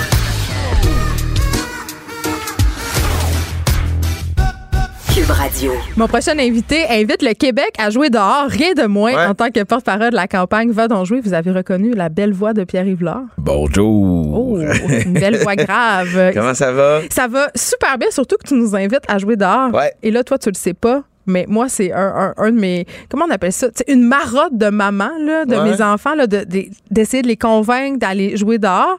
Et là, je veux pas faire ma fille qui dit Dans mon temps, c'était vraiment mieux. Ben, ça l'était. Ben, un Ben, peu! En, en fait, c'est pas tant. Ben oui, c'est Va donc jouer dehors, mais c'est le- le- la campagne à, à laquelle je me suis collé s'appelle Va donc jouer. Ouais. C'est juste un rappel pour nous dire qu'au Québec, on a plein de fédérations sportives et de plein air. Puis que oui, le hockey, c'est correct. Oui, la gymnastique, c'est correct, mais qu'il y a tellement plein d'autres sports et que si vous avez envie vous-même de vous lancer dans une nouvelle discipline ou d'inciter vos enfants à essayer autre chose, ben vous allez sur le site Va donc jouer. Puis là, vous allez, waouh, OK, euh, sur l'eau, je peux faire ça. Euh, sur la glace, je peux faire ça. En Ouais. montagne, je peux faire ça. Sur la pelouse, je peux faire ça. Fait que c'est, c'est juste se rappeler finalement que euh, on en a des sports puis qui sont encadrés, fédérés, puis euh, ben c'est pas si compliqué que ça de, de, de s'embarquer. Mais je trouve ça intéressant ce que tu dis par rapport aux activités. Ouais. Parce que c'est vrai qu'on est un peu là-dedans. Puis là, je reviens dans mon temps, mais on avait moins. En tout cas, corrige-moi si toi, c'était pas ça, là, mais il me semble qu'on avait moins d'activités organisées. On allait, on faisait des affaires, on faisait du canot, des Ouais. activités, pas des cours de quelque chose. Puis Maintenant, on est beaucoup là-dedans, il me semble, les cours de quelque chose. euh, tu as dit la gymnastique, Ouais. euh, la natation. Mais on peut-tu juste jouer sans qu'il y ait justement une compétition, un cours? euh? Ben, oui, en, en fait, tu as totalement raison, mais d'embarquer dans une fédération puis d'embarquer dans un dans un sport qui est, qui est fédéré veut pas nécessairement dire que tu veux aller aux Jeux olympiques, c'est-à-dire que tu peux tu peux y aller dans un cadre récréatif t'épanouir puis t'amuser sans que ce soit compétitif. on est tout le temps là-dedans. Ouais, moi je trouve qu'on se met beaucoup de pression. Euh, maintenant, je sais pas si c'est une déformation socio-numérique, mais maintenant tu t'achètes un bicycle, ben là tu te prends photo avec ton bicycle, là tu mets tes temps, puis là tu te mets des objectifs, puis on dirait Ah, qu'après le deux semaines, fameux tu veux- Roundkeeper Ouais, sur Facebook. tu veux faire le tour de France, même tu t'achètes un équipement, tu vas être ultra performant. Moi, des fois, je me dis, hey, wow, on peut être comme pas bon, puis c'est correct. C'est normal d'être, on peut être, être poche? C'est normal d'être poche. Je commence à faire de la couture, je serai pas bon tout de suite, mais à force de m'y mettre, je, vais aimer ça. Puis au bout du compte, qu'est-ce qui compte? C'est d'avoir du fun plus que d'être bon. J'ai rien contre la compétition. Je suis un gars qui est extrêmement compétitif, mais, de par cette campagne-là, va donc jouer, c'est, aussi de se rappeler qu'on peut le faire juste pour se faire du bien à nous, rencontrer du monde, puis, s'éclater. Puis, je souvent aussi que, comme jeune papa, ben, tu l'offre numérique, là, on gagnera pas comme contre ça, là. Je suis contente que tu en parles parce que j'ai vraiment l'impression que je perds. Moi, là, Et ça à chaque jour. Papa, hein, t'as-tu vu TikTok? Nan, nan, si- hein, quoi, t'es pas sur TikTok? TikTok, et puis là, Fortnite, puis là, ces affaires. Puis là, Il a quel âge ton fils, Mon là? fils, il a 10 ans. Ah, c'est ça, là, t'es là-dedans. Moi aussi. Complètement. Puis là, il- des fois, il dit non, non, je suis pas en train de jouer, là, je regarde du monde qui joue. Ah, super. Non, c'est pas du temps d'écran, ça, d'abord. Fait que là, il regarde du monde qui joue à Fortnite sur YouTube, puis c'est correct. J'ai eu une fascination pour plein d'autres affaires quand j'étais jeune. Mais par contre, ça me donne un défi. OK, tu triples là-dessus. Moi, comme parent, ça, ça me donne un challenge de t'exposer à d'autres affaires. C'est toujours une petite victoire quand on, on, on joue ensemble, puis tu gardes un intérêt pour, euh, pour le sport. Parce que quand même, euh, le meilleur outil, c'est l'exemple. Puis on a de la Ouais. misère à le montrer, l'exemple. Je sais pas si t'es toujours sur ton téléphone comme moi, mais pour faire aller jouer les personnes, les enfants, que ce soit dehors ou Ouais. pratiquer une activité, si nous, on le fait pas, puis on est toujours en train de faire autre chose, c'est bien mal parti, là. Puis de jouer avec eux, c'est le fun. Tu sais, moi, euh, je dis toujours à mon à mon gars, euh, je, je dirais jamais non. J'ai- fait une promesse un jour. J'ai dit il y a deux choses à laquelle je dirais jamais non. C'est quoi? Je dis des livres puis des légumes. Là, il était comment vraiment Des légumes? Ouais. Je dirais jamais non. Papa, Hey, je veux des légumes. Ce serait jamais non. Puis là, j'ai rajouté le sport. Tu sais, si tu veux essayer un sport, pour vrai, je vais, je vais, je vais tout faire ce qui est en mon possible pour te permettre de pouvoir l'essayer ou de jouer avec toi puis- t'accompagner là-dedans. Mais c'est cher. Tu sais, moi, mettons, mon fils fait de la danse puis Ouais. dans une petite école, puis, tu sais, bon, le prix d'un cours, c'était 300 pièces. Puis là, j'étais là, oh my God, 300 pièces pour un cours. Mais quand tu fais le calcul, c'est 10 pièces par cours. C'est Mm. pas cher quand tu fais le calcul, mais quand même, moi, j'en ai trois. Tu sais, à un moment donné, il faut, que- faut que tu décides d'octroyer cette ressource-là, Ouais. euh, de faire un poste budgétaire sport. Mais là, sur votre site, vous avez plein d'affaires gratuites. C'est ça qui est intéressant. Complètement. Euh, je vous dis, all- allez le fouiller le site, puis vous allez peut-être vous découvrir des, des nouvelles passions. Puis des fois, c'est des fois les, tu sais, on, on peut euh, se laisser glisser vers des choses pour lesquelles on est- on n'est pas prédisposé. Tu sais, il y a la, la FQAS, la Fédération québécoise des, euh, en tout cas, euh, Du monde c'est pas qui joue dehors. Non, non, mais euh, c'est la fédération dans laquelle il y a la plongée sous-marine. Moi, en tout cas, Mais toi, c'est une de tes passions. ben, c'est une passion, mais quand j'étais jeune, j'haïssais la natation. Tu sais, j'étais pas prédisposé, puis il y a rien qui allait laisser présager que j'allais un jour devenir un plongeur puis un maniaque Fait que de, de sport subaquatique. Tu sais, c'est- à force de rencontres puis tout Mm. ça. Puis à un moment donné, je me suis fait initier, puis c'est devenu une grande passion. Mais tu sais, j'haïssais ça pour mourir là, aller me tremper dans le pas creux. Puis finalement, ben j'ai la passion. genre, je, je suis un maniaque des océans. Fait que des fois, juste dans- en, en, en lisant puis en s'informant sur les différentes fédérations sportives, ben, on peut faire des belles trouvailles. Tu vois, ça m'a amené à essayer euh, l'été passé le le frisbee, L'Ultimate Frisbee. J'ai tellement trippé. sais, c'est comme la combinaison de plein de choses que j'aime. Lancer une affaire, courir après une affaire, être avec du monde. Euh, c'est, il y a pas d'arbitre. Tu sais, ça te demande d'être responsable puis de pas aussi. tricher. Tout à fait. J'ai vraiment, tu sais, on, on s'auto-gère quand on joue au Ultimate Frisbee. J'ai capoté. Fait que tout ça pour dire qu'en, qu'en allant sur le site, vous allez peut-être être exposé à des propositions qui vont euh, vous plaire. vadonjouer.ca. Ouais. Allez-y. En attendant, on peut te regarder à Deux Hommes en or. On peut Ouais. aussi regarder ton émission de plongée. Moi, je suis fan. Ah oui, t'aimes ça? ben là, oui, parce qu'il y a un petit côté accès illimité plus plongée. Moi, j'aime ça. Ça, c'est sur Évasion, je crois. Euh, c'est sur euh, TV5. Ah mon Dieu. Hey, tu Sur vois, TV tellement pas. sur C'est même pas TV5. dans mon dossier, j'allais par cœur. Mais si tu vas sur tout.tv, ça, euh, je tu peux là, aussi moi. les voir, euh, les épisodes. Il y a deux saisons qui sont en ligne. Puis j'ai un, autre petit projet là, de plonger. Je viens révéler que j'écoute plus la télé à la télé. c'est ça qui se passe. Jamais. Mais c'est pas. c'est- écoute, on- l'offre numérique, hein? Exactement. Voilà. On gagnera pas, Pierre-Yves Lard. Toi, Merci beaucoup. Écoutes-tu la radio à la radio ou juste sur Ben, le web? Ça, c'est une radio web. Fait que ça va être un peu difficile de l'écouter ailleurs. Va donc jouer ça. Merci beaucoup d'avoir été avec nous. plaisir. Les effrontés. Deux heures où on relâche nos bonnes manières.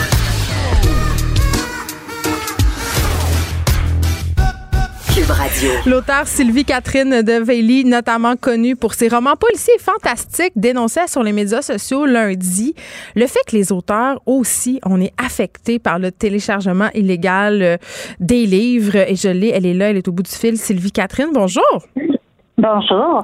Et écoute, j'ai été interpellée par ce statut-là que tu as fait. Tu n'as pas quand même l'habitude des montées de lait sur Facebook, mais celle-là, je la trouvais intéressante pour plein de raisons. La première, parce que, évidemment, on a l'impression que le piratage, on en entend beaucoup parler au cinéma, à la télé euh, et ailleurs, mais on a l'impression que ça touche pas vraiment les livres. Oui, ben pourtant c'est le contraire. Euh, je pense que euh, si on pense à la télévision ou on pense à la musique, on en parle souvent. Il y a eu des lois, il y a eu des études qui ont été faites là-dessus, il y a même des statistiques qui sortent là-dessus, mais les livres, on en parle rarement, alors qu'il n'y a aucune protection là-dessus. Euh, les gens, euh, peut-être que c'est fait, c'est pas toujours fait de façon, d'après moi, euh, dans le but de, de, de, de voler. Peut-être que les gens ne sont pas au courant, tout simplement, mais ça, ça se fait énormément. Moi, personnellement, j'ai une alerte qui est sur euh, Google qui va m'avertir. Mettons, si on parle, euh, sur un article, des choses comme ça sur moi. Et souvent, trois quarts des alertes, c'est pour me dire que mon livre est téléchargé illégalement quelque part. Et j'ai déjà dénombré, j'avais fait un compte, j'ai arrêté parce que c'est déprimant au bout d'un moment de, se mettre à calculer toute cette perte d'argent-là euh, autour de ça. Donc, mais oui, ça se fait énormément. Et toi, tu as publié combien de livres? Ben moi, je suis à 36 romans de publier. Euh, donc, euh, c'est chaque roman. Bon, c'est sûr que là-dessus, il y a des romans jeunesse, j'ai des, des romans adultes. Euh, je pense que les, comme je l'ai dit, c'est peut-être pas fait forcément. Tout le monde ne fait pas forcément avec minorité de dire je, je vais je vais pirater un livre. Je pense que les gens sont probablement ne savent pas que les auteurs sont payés euh, à la vente de leurs livres. Mais c'est ça parce on que. on n'a pas de salaire, nous. On n'est pas payé. On n'a pas un salaire quotidien ou journaliste à la semaine ou au mois qui tombe. Notre salaire, c'est la vente des livres. Donc, si on vend pas, ben, puis que c'est téléchargé, c'est de l'argent qu'on perd. Et on sait, euh, c'est lui Catherine, qu'il y a plusieurs auteurs qui en arrachent, là, qui ont de la difficulté à générer un revenu décent de la part ah euh, de la vente de livres. Mais là, juste pour qu'on se fasse une idée, admettons, puis je veux pas que tu nous donnes des vrais chiffres, là, mais est-ce que le piratage, toi, ça te fait perdre beaucoup d'argent? Mettons, si tu te mets à estimer euh, ce que ça te fait perdre comme, comme salaire, parce que c'est ça, c'est ton salaire, là. C'est mon salaire. Euh, je, je c'est sûr que j'ai pas fait de calcul parce que je pense que je pleurerais en boule dans un coin. Mais euh, je peux dire que, admettons, un livre jeunesse, on sait qu'un livre jeunesse c'est en bas de 15 dollars. L'auteur touche 10% sur les livres vendus. Hmm. Donc, Donc une C'est à peu près un dollar et quelques hmm. pour les jeunesse. Et autour des livres, euh, si on parle de livres adultes, c'est autour de 2 dollars et quelques parce que c'est souvent en haut de 20 dollars. Fait que c'est facile de faire le compte. Admettons, tu vois un site où ton, ton, ton livre, admettons, ton roman adulte a été chargé mille fois, deux mille fois. Ben, tu vois, tu, vois vite les, les montants euh, qui s'affichent en même temps. C'est beaucoup, beaucoup d'argent que l'on perd, que l'on ne touche pas. Puis est-ce que tu penses, euh, parce que dans ton poste, tu soulevais cette idée que peut-être euh, le fait de d'avoir accès à des bibliothèques, de pouvoir emprunter des livres dans cette idée de gratuité-là, justement, contribuait à faire croire aux gens que, que c'est pas grave. Parce que tu l'as dit, là, les gens, ils font pas ça pour mal faire. Sauf que quand on pirate de la musique, quand on pirate un film, on le sait que c'est pas bien, là. Pourquoi on sait pas, là, ça serait pas la même affaire pour les livres? Exactement. Je ne sais pas pourquoi on, l'aspect de pirater un livre n'apparaît jamais. On parle des films, on parle beaucoup, beaucoup, beaucoup de la musique. On parle des droits d'auteur par rapport aux films, par rapport à la musique, par rapport à tout ça, mais jamais, jamais des droits d'auteur par rapport à l'écriture, par rapport à tous les livres qui, qui sont sur le marché. Et c'est sûr que peut-être que c'est, moi, j'avais l'impression que le fait de prendre un livre à la bibliothèque, de mm. partir avec, les gens ont l'impression que c'est gratuit. On le prend l'auteur doit toucher un salaire. Non, mais on touche des droits, on touche des droits euh, par rapport aux emprunts dans les bibliothèques, mais ça reste, ça reste minime euh, quand même. Ok, je te pose ma question euh, à laquelle je n'ai pas de réponse. un peu l'angle mort que je voyais dans tout ça, je me disais, ok, pirater un livre c'est pas correct, mais prêter un livre. Mettons que moi j'ai un livre là, puis je le prête à 25 personnes, c'est toujours bien 25 ventes de perdues. Bon, c'est peut-être pas ces 25 personnes qui seraient allées chercher ce livre-là, mais quand même.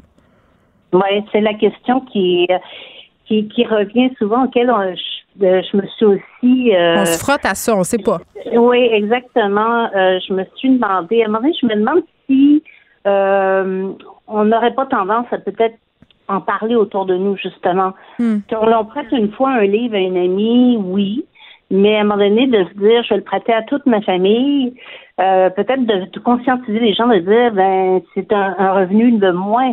Euh, on fait venir, un, admettons, dans notre famille, on a un plombier, on le fait venir chez nous, il va peut-être nous faire un prix parce qu'il vient nous voir, parce qu'il nous connaît, ou il va nous le faire gratuitement, que c'est la famille, mais il va peut-être pas le faire à tout le monde. À un moment donné, il faut, ça, faut voir que c'est quand même un produit. Euh, quand on fait venir quelque chose, quand on achète un produit, on peut en passer, oui, un peu, mais on ne passera pas au complet. Le livre, c'est la même chose. Donc, il faut, je pense qu'il faut simplement que les gens prennent conscience de ça. moi, j'ai vraiment l'impression, et tout ça, je le vois quand je vais dans les écoles ou je vais dans faire des tournées ou des conférences, que les gens ont aucune idée du salaire Combien touche un auteur? Il faut dire que l'image est souvent aussi biaisée. À chaque fois qu'on voit un, film où des auteurs sont, c'est l'histoire d'un auteur. C'est des riches, Ils ont des grosses maisons, ben oui, mais non.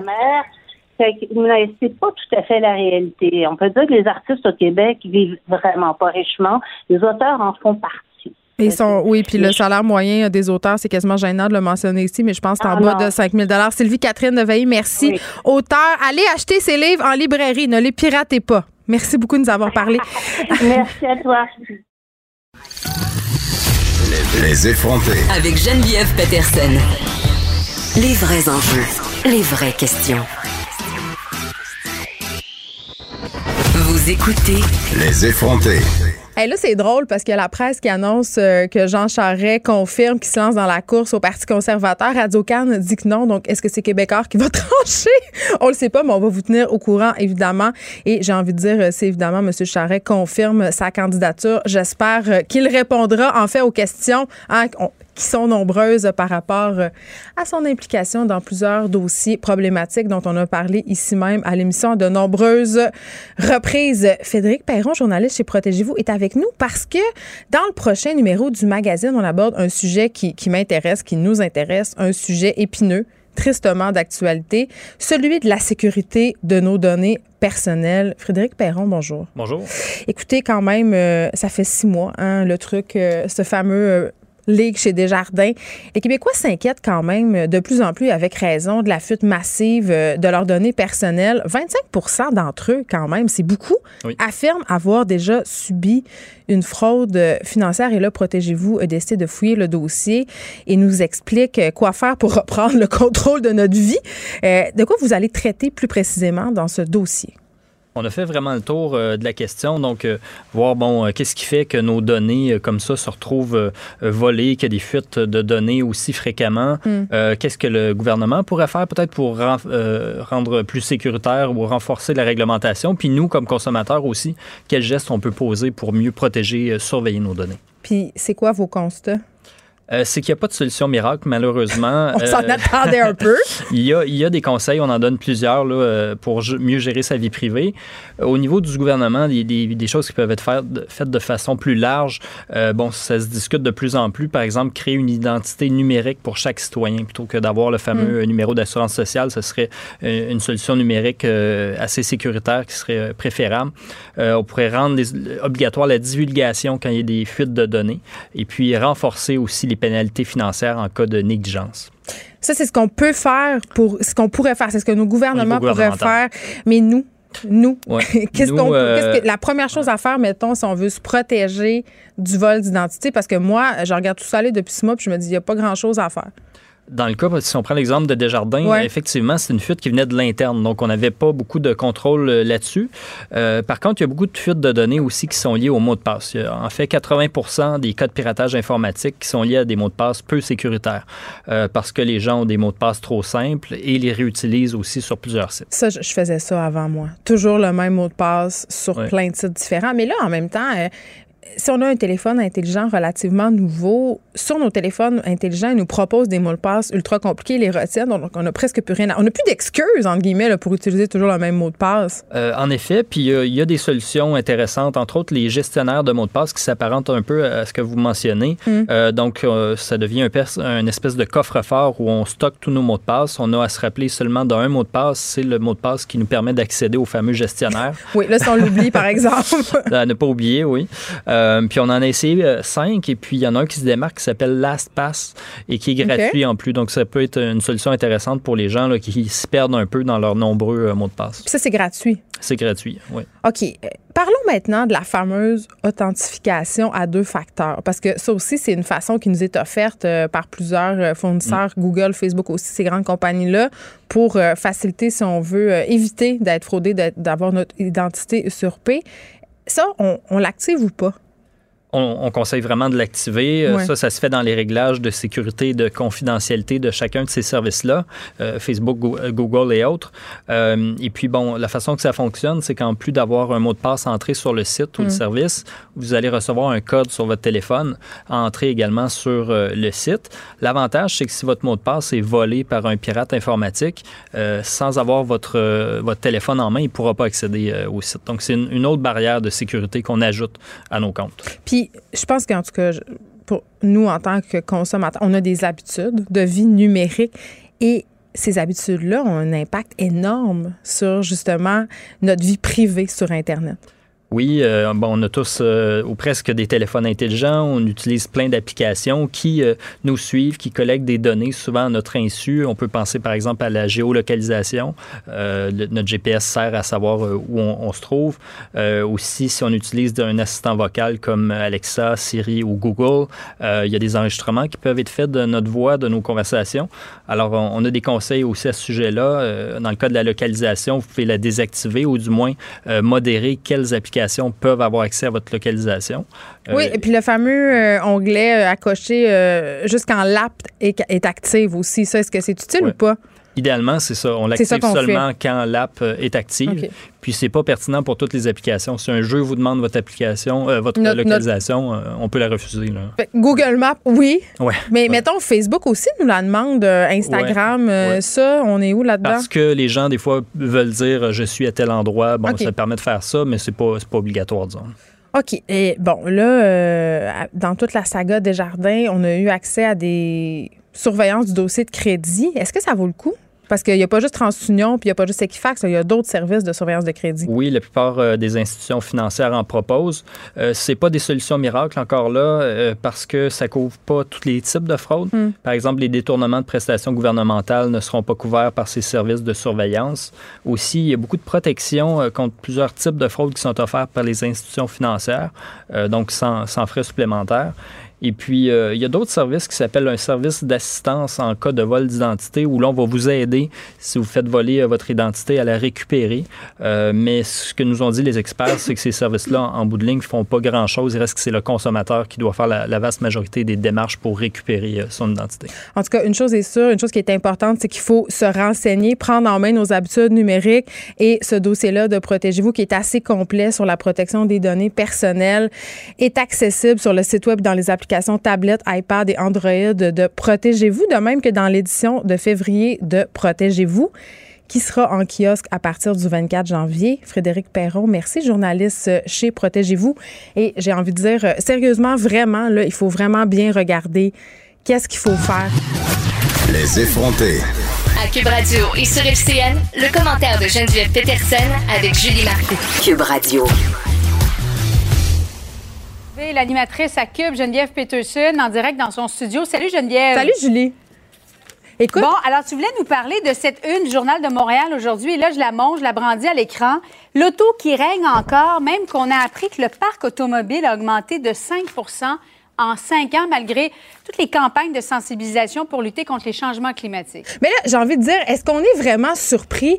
Moi, quand j'ai vu ça aller, parce que, ben, j'étais déçue, premièrement, parce que tu le dis, on a des campagnes de sensibilisation. On a aussi toutes sortes de politiques hein, qui essaient de nous convaincre que prendre le transport en commun, euh, c'est donc pratique, c'est donc le fun. Mais la vérité, c'est que les gens font encore le choix de l'automobile en grande majorité. Vraiment, là, à Montréal, à l'heure de pointe, la plupart des personnes font le choix de prendre leur voiture euh, d'être seuls dans leur voiture aussi, ça on sait qu'on essaie de lutter contre ça aussi. Et pourquoi?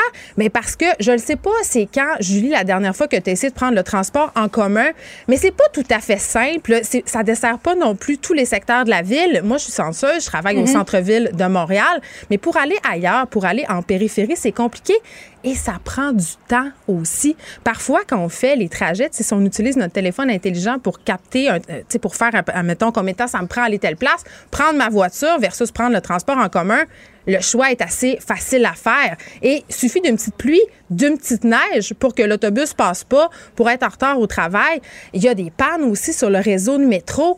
Vraiment, euh, quand on fait ce choix-là, il faut ben, être prêt ça, à les conséquences. L'autobus n'est pas fiable. On va prendre l'autobus lorsqu'il y a une tempête de neige, effectivement, parce qu'on veut éviter de prendre notre voiture. Mm. Mais l'autobus va parfois arriver très souvent en retard. L'autobus est plein, l'autobus n'est pas fiable. Et tu me posais la question la dernière fois que j'ai pris le transport en commun. Oui. Photo à l'appui, c'était le 10 janvier l'année dernière. J'étais avec la poussette, mon garçon. Je suis arrivée dans le métro. Et bang, il y avait une trentaine de marches, pas d'ascenseur, euh, pas d'escalier euh, mécanique non plus. Il y a un bon samaritain qui m'a aidé, mais je me suis dit, hey, on est en 2019, puis aujourd'hui 2020. Je sais que la STM est en train d'installer des ascenseurs, mais il était temps. Euh, parce que euh, c'est pas tellement user-friendly, comme on dit, de prendre le transport en commun lorsqu'on a un garçon puis une poussette. ça, c'est la réalité, pas juste moi, là, des milliers de mamans puis de papas à Montréal aussi. Oui, puis c'est cher. Le coût mensuel pour avoir la passe pour circuler à Montréal, et là, je parle même pas de circuler en périphérie, c'est excessivement onéreux. Et est-ce qu'on en a pour notre argent? Moi, je pense que la réponse, c'est non. Et c'est la raison pour laquelle les gens euh, prennent encore leur voiture. Et à l'argument écologique, je pense qu'on est tous prêts à faire des concessions. Tu sais, ça une paille en métal. Mais quand vient le temps de sacrifier notre confort, notre mode de vie, notre efficacité, il n'y a personne qui est prêt à arriver en retard au travail pour prendre le métro. Personne. Bien, on va s'en reparler ce soir parce qu'on va se parler de la croissance du transport en commun qui a même diminué à Montréal. Il y a un examen de conscience à faire. Alors, Geneviève, on se retrouve ce soir à 19h. Bon après-midi. À ce soir, Julie. Écrivaine. Blogueuse. Scénariste et animatrice. Geneviève Peterson, la Wonder Woman de Cube Radio. Michel Cadotte, cet homme reconnu coupable de l'homicide involontaire de sa femme atteinte de la maladie d'Alzheimer qui aurait tué par compassion, a finalement obtenu sa libération conditionnelle et sera libéré ce samedi. Je pars tout de suite avec sa nouvelle conjointe Isabelle Petit. On lui avait déjà parlé plus tôt cette année parce que Michel s'était vu refuser sa première demande de libération conditionnelle. Madame Petit, bonjour. Bonjour. Écoutez, euh, juste qu'on se remette un petit peu euh, dans le bain, pourquoi on lui avait refusé sa libération conditionnelle au départ à M. Cadotte et qu'est-ce qui fait qu'il l'a obtenu euh, ce lundi? Bien, au départ, c'était par, par le manque de, programme. Il n'avait pas suivi suffisamment de programme. Hmm. Et aussi là, par le fait qu'il préférait ben, en fait venir chez moi plutôt qu'en maison de transition. Fait que c'est cette raison-là. OK. Et là, maintenant qu'il a eu euh, qu'il a eu cette fameuse liberté conditionnelle, M. Cadotte, comment vous vous sentez? Comment il se sent lui aussi, M. Cadotte? Ben, je, je peux pas parler pour lui, parce que je veux pas lui nuire à y aller à l'encontre des, des, directives de la commission, mais c'est mm. sûr qu'il est très heureux. Puis euh, moi aussi, je, je, suis très heureuse. Euh, quand on s'est vu en septembre dernier, j'étais pas mal ébranlée par le par le refus de, de sa sortie. Mais aujourd'hui, avec du recul, ben, je me rends compte qu'il nous restait un cheminement à faire, là, chacun de notre côté. Fait qu'on a été chercher finalement le bagage qui nous manquait. Puis je suis très fière de lui. Et là, il s'en va. Euh, est-ce qu'il s'en va en maison de transition? Oui. Pour quelle raison? Puis ça, euh, vraiment, je me posais la question. En, quoi on estime que M. Cadotte euh, sera, ça serait plus adéquat de le placer en maison de transition que plutôt que chez vous? Parce que votre plan, ultimement, c'est d'habiter ensemble, non? Oui, puis encore là, je je je, fais pas partie des directives de la commission, puis je je veux pas non plus euh, je veux pas non plus taper sur personne. Je je, je, je suis sûre qu'il va avoir le bon cheminement là pour euh, pour continuer euh, ses mm. démarches puis être dans la bonne voie. C'est sûr qu'on peut pas changer le passé, mais on peut faire en sorte là de de partager, qu'il partage son bagage avec plus de positivisme. Puis je pense qu'eux vont être en mesure de, de lui apporter ce support-là. Bon, et là, vous êtes un couple. J'imagine que comme tous les couples, vous avez des projets. Qu'est-ce, qu'est-ce que vous avez comme projet? Comment vous voyez, comment vous entrevoyez votre, futur, votre avenir avec M. Cadotte? Ben, je dirais que pour ma part, là, sans mettre un trait sur mon vécu, ma façon de partager mon vécu, c'est sûr que ça va être différent. On veut continuer. Euh, c'est sûr qu'on a cheminé au cours des derniers mois. Euh, fait que je pense que notre but, ben oui, on, on, veut bâtir notre vie, on veut avoir une petite vie tranquille aussi, on veut protéger notre couple. Mais je pense qu'on va aussi euh, trouver les ressources, on va pouvoir guider les gens, trouver des ressources là, euh, dès les premiers signes d'épuisement, briser l'isolement. Tu ce qu'on veut faire, c'est parler de façon plus positive, puis euh, mettre, euh, mettre de côté euh, ce qui est arrivé et aller de l'avant. Oui, parce que vous vous impliquez déjà, notamment par rapport à la maladie d'Alzheimer, parce que votre ex-conjoint est décédé de cette maladie-là. Vous avez été aidante naturelle. C'est d'ailleurs dans, un peu dans ce contexte-là que vous avez rencontré euh, M. Cadotte. Vous avez été interpellé par sa situation, j'imagine. Donc, ce que je comprends, Mme Petit, c'est que vous allez ensemble continuer à vous impliquer pour cette cause-là, pour sensibiliser les gens, puis peut-être aussi le système de justice à la détresse que peuvent vivre certains proches aidants. Oui, exactement. Mais comme je dis, on va euh, on va prendre le temps aussi de, de se bâtir notre petite vie ensemble, mais aussi euh, de trouver trouver d'autres ressources, trouver d'autres façons de, de l'aborder. C'est c'est délicat. Euh, c'est sûr qu'on a beaucoup de jugements quand Vous on avez est du jugement? Contre.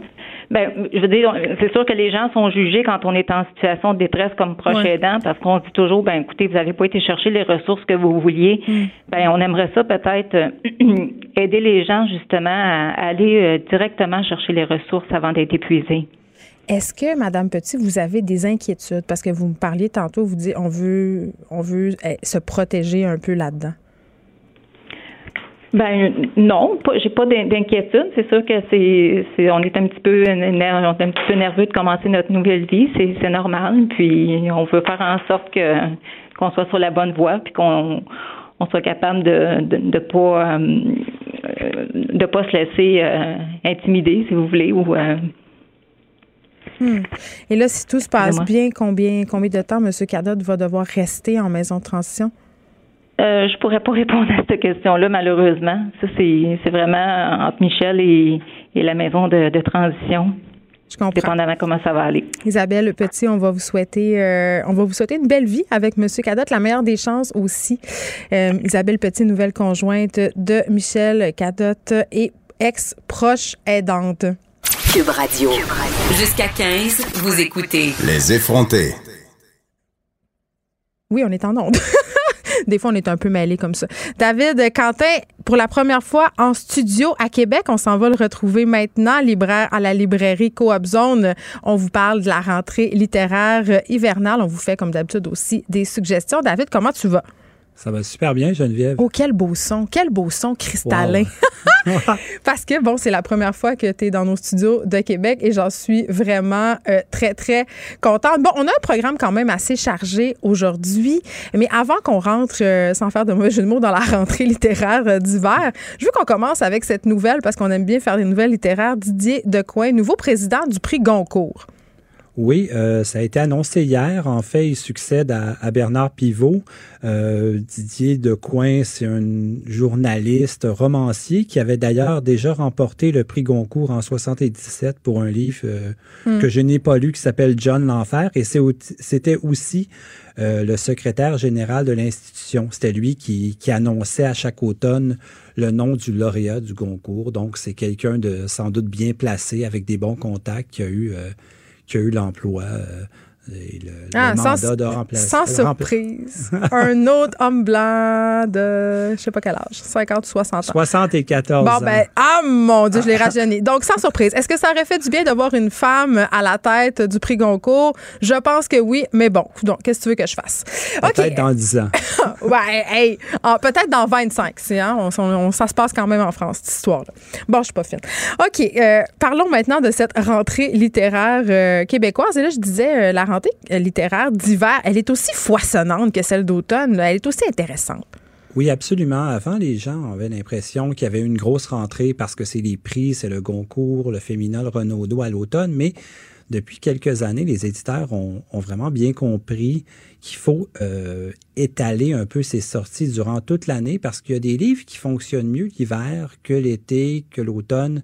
C'est, ça dépend du contenu et ça c'est gagnant pour tout le monde. Donc cette année, juste pour te donner une idée, euh, les gros noms de la rentrée d'hiver, euh, tu as Marc Séguin, tu as Hélène Dorion qui va publier un premier roman chez Alto. On a des gros noms, là. Oui, Louise Dupré chez Yotrop, Marie-Claire Blais ben qui revient avec un livre chez Boréal, Louis Hamelin aussi. Donc, tu vois, c'est... Ah, les grosses pointures de la littérature, là. Grosses pointures. Moi, j'ai, je voulais rapidement te, te signaler mes, mes cinq choix, euh, cinq livres que j'attends avec impatience, certains que j'ai déjà lus. Le premier livre, on, en parlera un petit peu plus longuement après, c'est d'après moi, ça va être le roman de l'hiver. C'est après la chronique, j'espère que tout le monde va aller... Euh, en librairie pour voir de quoi il s'agit parce que je crois que c'est vraiment un livre extraordinaire. Oui, puis ça sort aujourd'hui, là. Ça sort aujourd'hui. Ça s'appelle Ténèbres de Paul Katchak. C'est un auteur français originaire de, de Besançon, dans l'est de la France, mais qui habite au Saguenay depuis, au Québec depuis quelques années déjà. Il fait de l'édition à la Peuplade et ce livre-là, c'est un roman d'aventure comme j'en ai rarement lu. Euh, durant le temps des fêtes, j'ai eu un exemplaire un peu avant sa sortie, puis j'ai lu ça pendant trois jours. J'ai été omnubilé. C'est vraiment. Puis pour que toi, tu dises ça, quand même, tu es, un lecteur difficile à satisfaire. Donc, si tu nous dis que c'est ton coup de cœur et que tu as vraiment trippé, je te crois. Je vais t'expliquer en détail pourquoi après. Donc, deuxième livre que j'attends aussi avec impatience, autre premier livre chez Liotrope, jeune autrice Jennifer Bélanger. Son livre s'appelle Menthol. C'est un livre qui, plus, là, on est complètement ailleurs, on est dans l'autofiction, et c'est un livre sur la douleur chronique. C'est quelqu'un qui tente de comprendre d'où vient cette mm. douleur-là. Elle est née dans un milieu très pauvre, très défavorisé à Montréal, avec une mère qui se promenait toute la journée en robe de chambre. Donc, on va revisiter un peu. Euh, c'est un livre difficile, mais très beau, très courageux. Euh, c'est vraiment, euh, pour moi, ça va être une autre découverte de l'automne, de l'hiver, pardon, lapsus, d'après moi. On est habitué aux rentrées d'automne. Donc, vraiment, ça va sortir ça fin février. Ensuite, il y a Marie-Ève Lacasse avait publié chez Flammarion Québec il y a quelques années un livre qui s'appelle Peggy dans les phares. Elle revient avec euh, Autobiographie de l'étranger. C'est quelqu'un qui est né dans l'Outaouais et qui est maintenant, elle, en France, à Paris, elle travaille dans le milieu de la mode. Et justement, elle veut parler justement de cette situation un peu d'inconfort, comment on se sent jamais euh, chez soi à l'étranger, mais aussi dans son couple, dans sa vie. Euh, très hâte de lire ça. Ça va être début mars chez Flammarion, Québec. Et il y a aussi Chasse à l'homme de Sophie Letourneau également La Peuplade. Moi, j'avais beaucoup aimé son livre Chansons françaises. Beaucoup, beaucoup. Ouais. Et ce livre-là, c'est, elle en parle de chansons françaises. En fait, c'est l'histoire en 2008. Elle a vu une cartomancienne et cette cartomancienne-là lui annonçait que son prochain livre, son prochain amoureux, euh, lui faisait des prédictions un peu dans son avenir. Et elle, elle suit un peu les pistes que cette cartomancienne-là lui donne. Elle nous raconte un peu pourquoi elle, aurait, pourquoi elle a écrit chansons françaises, Polaroid, son livre précédent. Donc, c'est un livre très performatif. Ça, ça paraît aussi en mars à la Peuplade. Et pour terminer, Nicolas Dawson, désormais ma demeure chez Triptyque. Ça, ça va être dans les prochaines semaines. Et un livre sur la dépression, mais un livre très hybride qui mélange la poésie, la prose, l'essai. Je suis très curieux de me mettre le nez dans ce, dans ce livre-là. C'est extrêmement prometteur et on sait que la dépression est un sujet délicat, fragile, donc ça peut pas être abordé de n'importe quelle façon. Donc, je suis, euh, je suis très... Euh, très fébrile à lire ce livre-là qui s'en vient euh, très bientôt. Je devrais le recevoir d'une journée à l'autre. C'est ta petite liste de lecture et je veux juste... Euh, bon, là, tu vas nous parler plus longuement de Ténèbres parce que tu avais hâte. C'est ce que tu veux faire. Euh, je veux juste souligner au passage que L'invitation est lancée euh, pour l'auteur euh, de ce, de ce livre que tu as beaucoup aimé. J'espère qu'on va le recevoir euh, très prochainement à ce micro. Je l'ai déjà rencontré, hein, tu le sais pas, toi, David Quentin, mais je le connais bien, Paul. J'ai déjà pris beaucoup d'alcool avec lui et c'est un être charmant. Moi aussi. Il aimerait peut-être pas ça que je dise ça à la radio. Mais quand même, bon, Ténèbres, là, tu sais, pour ceux qui ne suivent pas nécessairement la scène littéraire sur les Instagram, il y a un petit buzz là, actuellement. Là. Il y a beaucoup de publications qui concerne ce livre-là. Oui, je te dirais qu'il y a même un gros buzz parce que moi, je l'ai lu durant les fêtes. J'ai parlé à des libraires en France qui l'avaient déjà lu, qui ont adoré, des libraires au Québec, même des auteurs avec qui j'ai échangé, qui m'ont dit, écoute, ça va être le roman de l'année, tout ça. Et Tant je pense que la, ouais, je pense que la raison, c'est que ça ressemble à rien de ce que j'ai lu dernièrement. Euh, c'est un mais livre. Mais encore. ouais, mais je t'explique. c'est un livre qui se passe à la fin du 19e siècle. On est en 1890. On est en Belgique, en Afrique, et c'est l'histoire d'un jeune géomètre belge, un peu surdoué, qui est mandaté par le roi pour aller euh, défricher et un peu délimiter l'Afrique parce qu'il y a au Congo des ressources naturelles comme le caoutchouc, tout ça, qui, qui peuvent permettre au roi et à ses actionnaires euh, associés de s'enrichir énormément à cette période-là. Et pour lui, c'est en fait un exemple du, colonialisme et euh, c'est, ça a été terrible cette période-là. Donc, c'est pas juste un, c'est un roman d'aventure d'abord parce qu'on va suivre ce géomètre-là partir en a fait en expédition avec beaucoup de gens autour de lui, dont un tatoueur chinois euh, qui est maître dans la découpe euh, humaine. C'est vraiment une unicité, mais c'est un livre aussi qu'il faut dire qui est teinté de réalisme magique. Tu as sûrement lu Garcia. Il y a un petit côté euh, fantasy ou? Non, non? tu sais, dans, dans, dans 100 ans de solitude euh, de, de, de, Garcia Marquez. Gabriel Garcia Marquez. Garcia Marquez, exactement. Je suis là pour toi. merci. tu sais, il se passe des choses qui sont pas surnaturelles, mais en fait, tu vois, à un certain moment donné, je sais pas si c'était déjà arrivé d'embrasser un serpent, mais dans ce livre Non, pas régulièrement Quelqu'un embrasse un serpent, il y a des singes qui parlent. Donc, c'est pas nécessairement je te dirais, et, ça fonctionne parce que. Oui, c'est ça, là, parce que ça m'inquiète ce que tu me dis, euh, David Quentin. C'est un roman, c'est pas un roman historique traditionnel ou qui est campé dans une période. C'est un roman d'imagination porté par une écriture extraordinaire. À un moment donné, tu t'arrêtes parce qu'il y a des morceaux d'anthologie dans ce livre-là. À un moment donné, on va découvrir que le géomètre, il y a un père adoptif, il y a un passé un peu trouble. Il va rencontrer ce père-là durant son expédition et ce père se retrouve à un certain moment donné à Paris où il côtoie dans des cercles de poètes Baudelaire, Verlaine. OK, rien de moins. non, mais tu sais, il faut le faire et moi, je ne connaissais pas ça marche extraordinairement bien. Moi, tu sais, je connaissais Paul un peu personnellement parce qu'il fait l'édition à la Peuplade. On s'est parlé. Je l'ai hmm. côtoyé en France, à Paris, au Salon du Livre l'année dernière. Et puis, tu vois, c'est quelqu'un qui, je pensais que son livre allait être plus loufoque, plus. Euh, oui, parce que c'est un, jeune homme funky. Oui, mais le livre, et c'est ça qui est impressionnant, c'est que c'est une machine extrêmement bien huilée. On le suit du début à la fin. Et je trouve que c'est un tour de force dans le genre parce que moi à la base c'est pas le genre de roman qui me plaît habituellement. Ben c'est ça, euh, ça m'étonne puis moi non plus euh, par ailleurs tu m'en parles puis j'ai vraiment envie de le lire, ça donne envie mais le pitch de vente comme on dit n'est pas celui qui m'attirerait en temps normal, je dirais ça. Mais c'est parce qu'il y a de tout dans ce livre-là. Il y a de l'érotisme. Il, il, y a un moment donné, on croise une secte qui, prône la débauche. Euh, et, c'est, je sais pas, c'est comme, il y a plein de revirements de situation et c'est pas fait pour impressionner. Je pense que la manière dont lui euh, a, fait cette histoire-là, c'est qu'il est allé très intuitivement dans son texte et on le suit et par la suite, évidemment, il, il, a travaillé pour que ça soit quand même pas juste euh, complètement farfelu comme histoire. C'est basé sur, c'est quelqu'un de très passionné, qui s'intéresse à plein de sujets différents. Donc, je mm. comprends aussi d'où est-ce que ça vient, tout ça, cet intérêt pour l'histoire. Et, c'est un reflet aussi, il faut dire, je ne veux pas te, te, couper, mais il faut dire, c'est très important que c'est pas non plus un portrait d'époque parce que ça reflète aujourd'hui, tu vois ce qui se passe au Brésil, notamment avec les peuples autochtones et tout ça. Tu sais, à cette époque-là, au Congo, il y a eu des millions de morts, des gens qui ont été mutilés, sacrifiés. Donc, c'est un livre très violent aussi en même temps. C'est c'est vraiment quelque chose que moi, j'ai rarement lu en littérature québécoise. Mais j'ai très, très hâte euh, de le lire. De le lire pardon. Ça s'appelle Ténèbres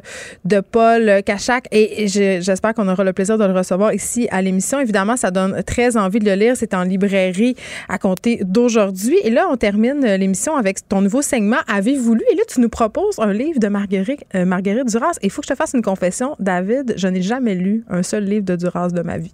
Juge-moi. Juge-moi. Mais c'est pas, je ben, pas fait exprès, là. Je sais pas, j'aime pas ça. Ça a juste à donner de même. En, finissant l'admission, tu vas pouvoir aller en librairie puis t'acheter la main. Je vais dire qu'après.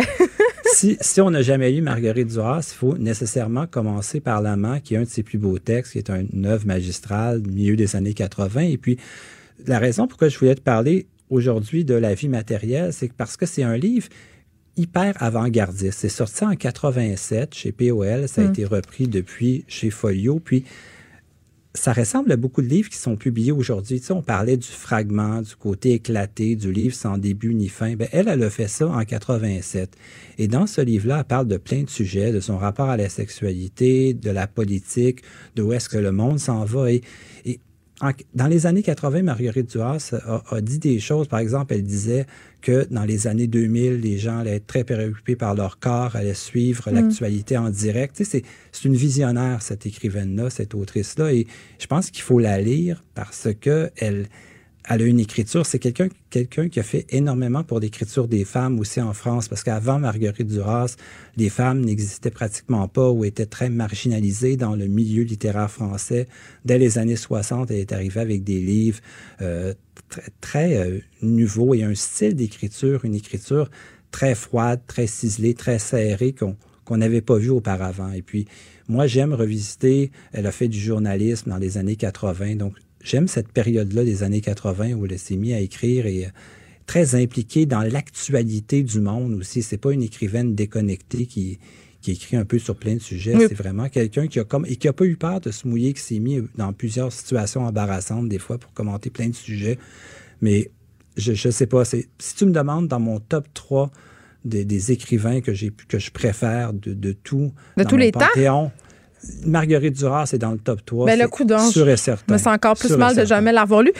OK, mais là, puisque j'ai fait ma confession, David Quentin, à propos des grands classiques de la littérature qu'on n'a pas lu pour plein de raisons, là, volontaires ou pas. Toi, est-ce que est-ce que en as un? Est-ce qu'il y a un classique littéraire euh, à côté duquel tu es passé? Parce que, à venir jusqu'à là, parce que là, tu as 50 ans, là, faut, faut, faut que tu aies lu la bibliothèque au complet. Y en a-tu?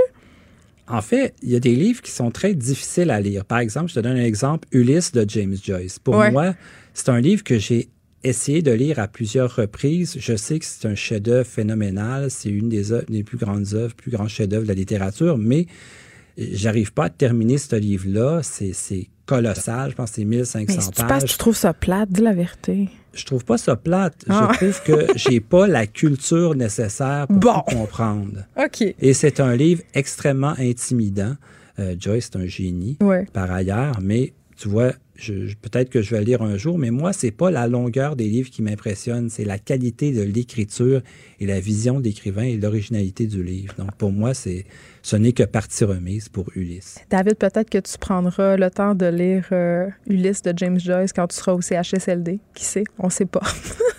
Merci beaucoup d'avoir été avec nous, David Quentin, libraire à la librairie Co-op Zone. Et là, je veux juste vous dire, euh, pour terminer sur Jean Charest et Mario Dumont, évidemment, aura l'occasion de vous en reparler.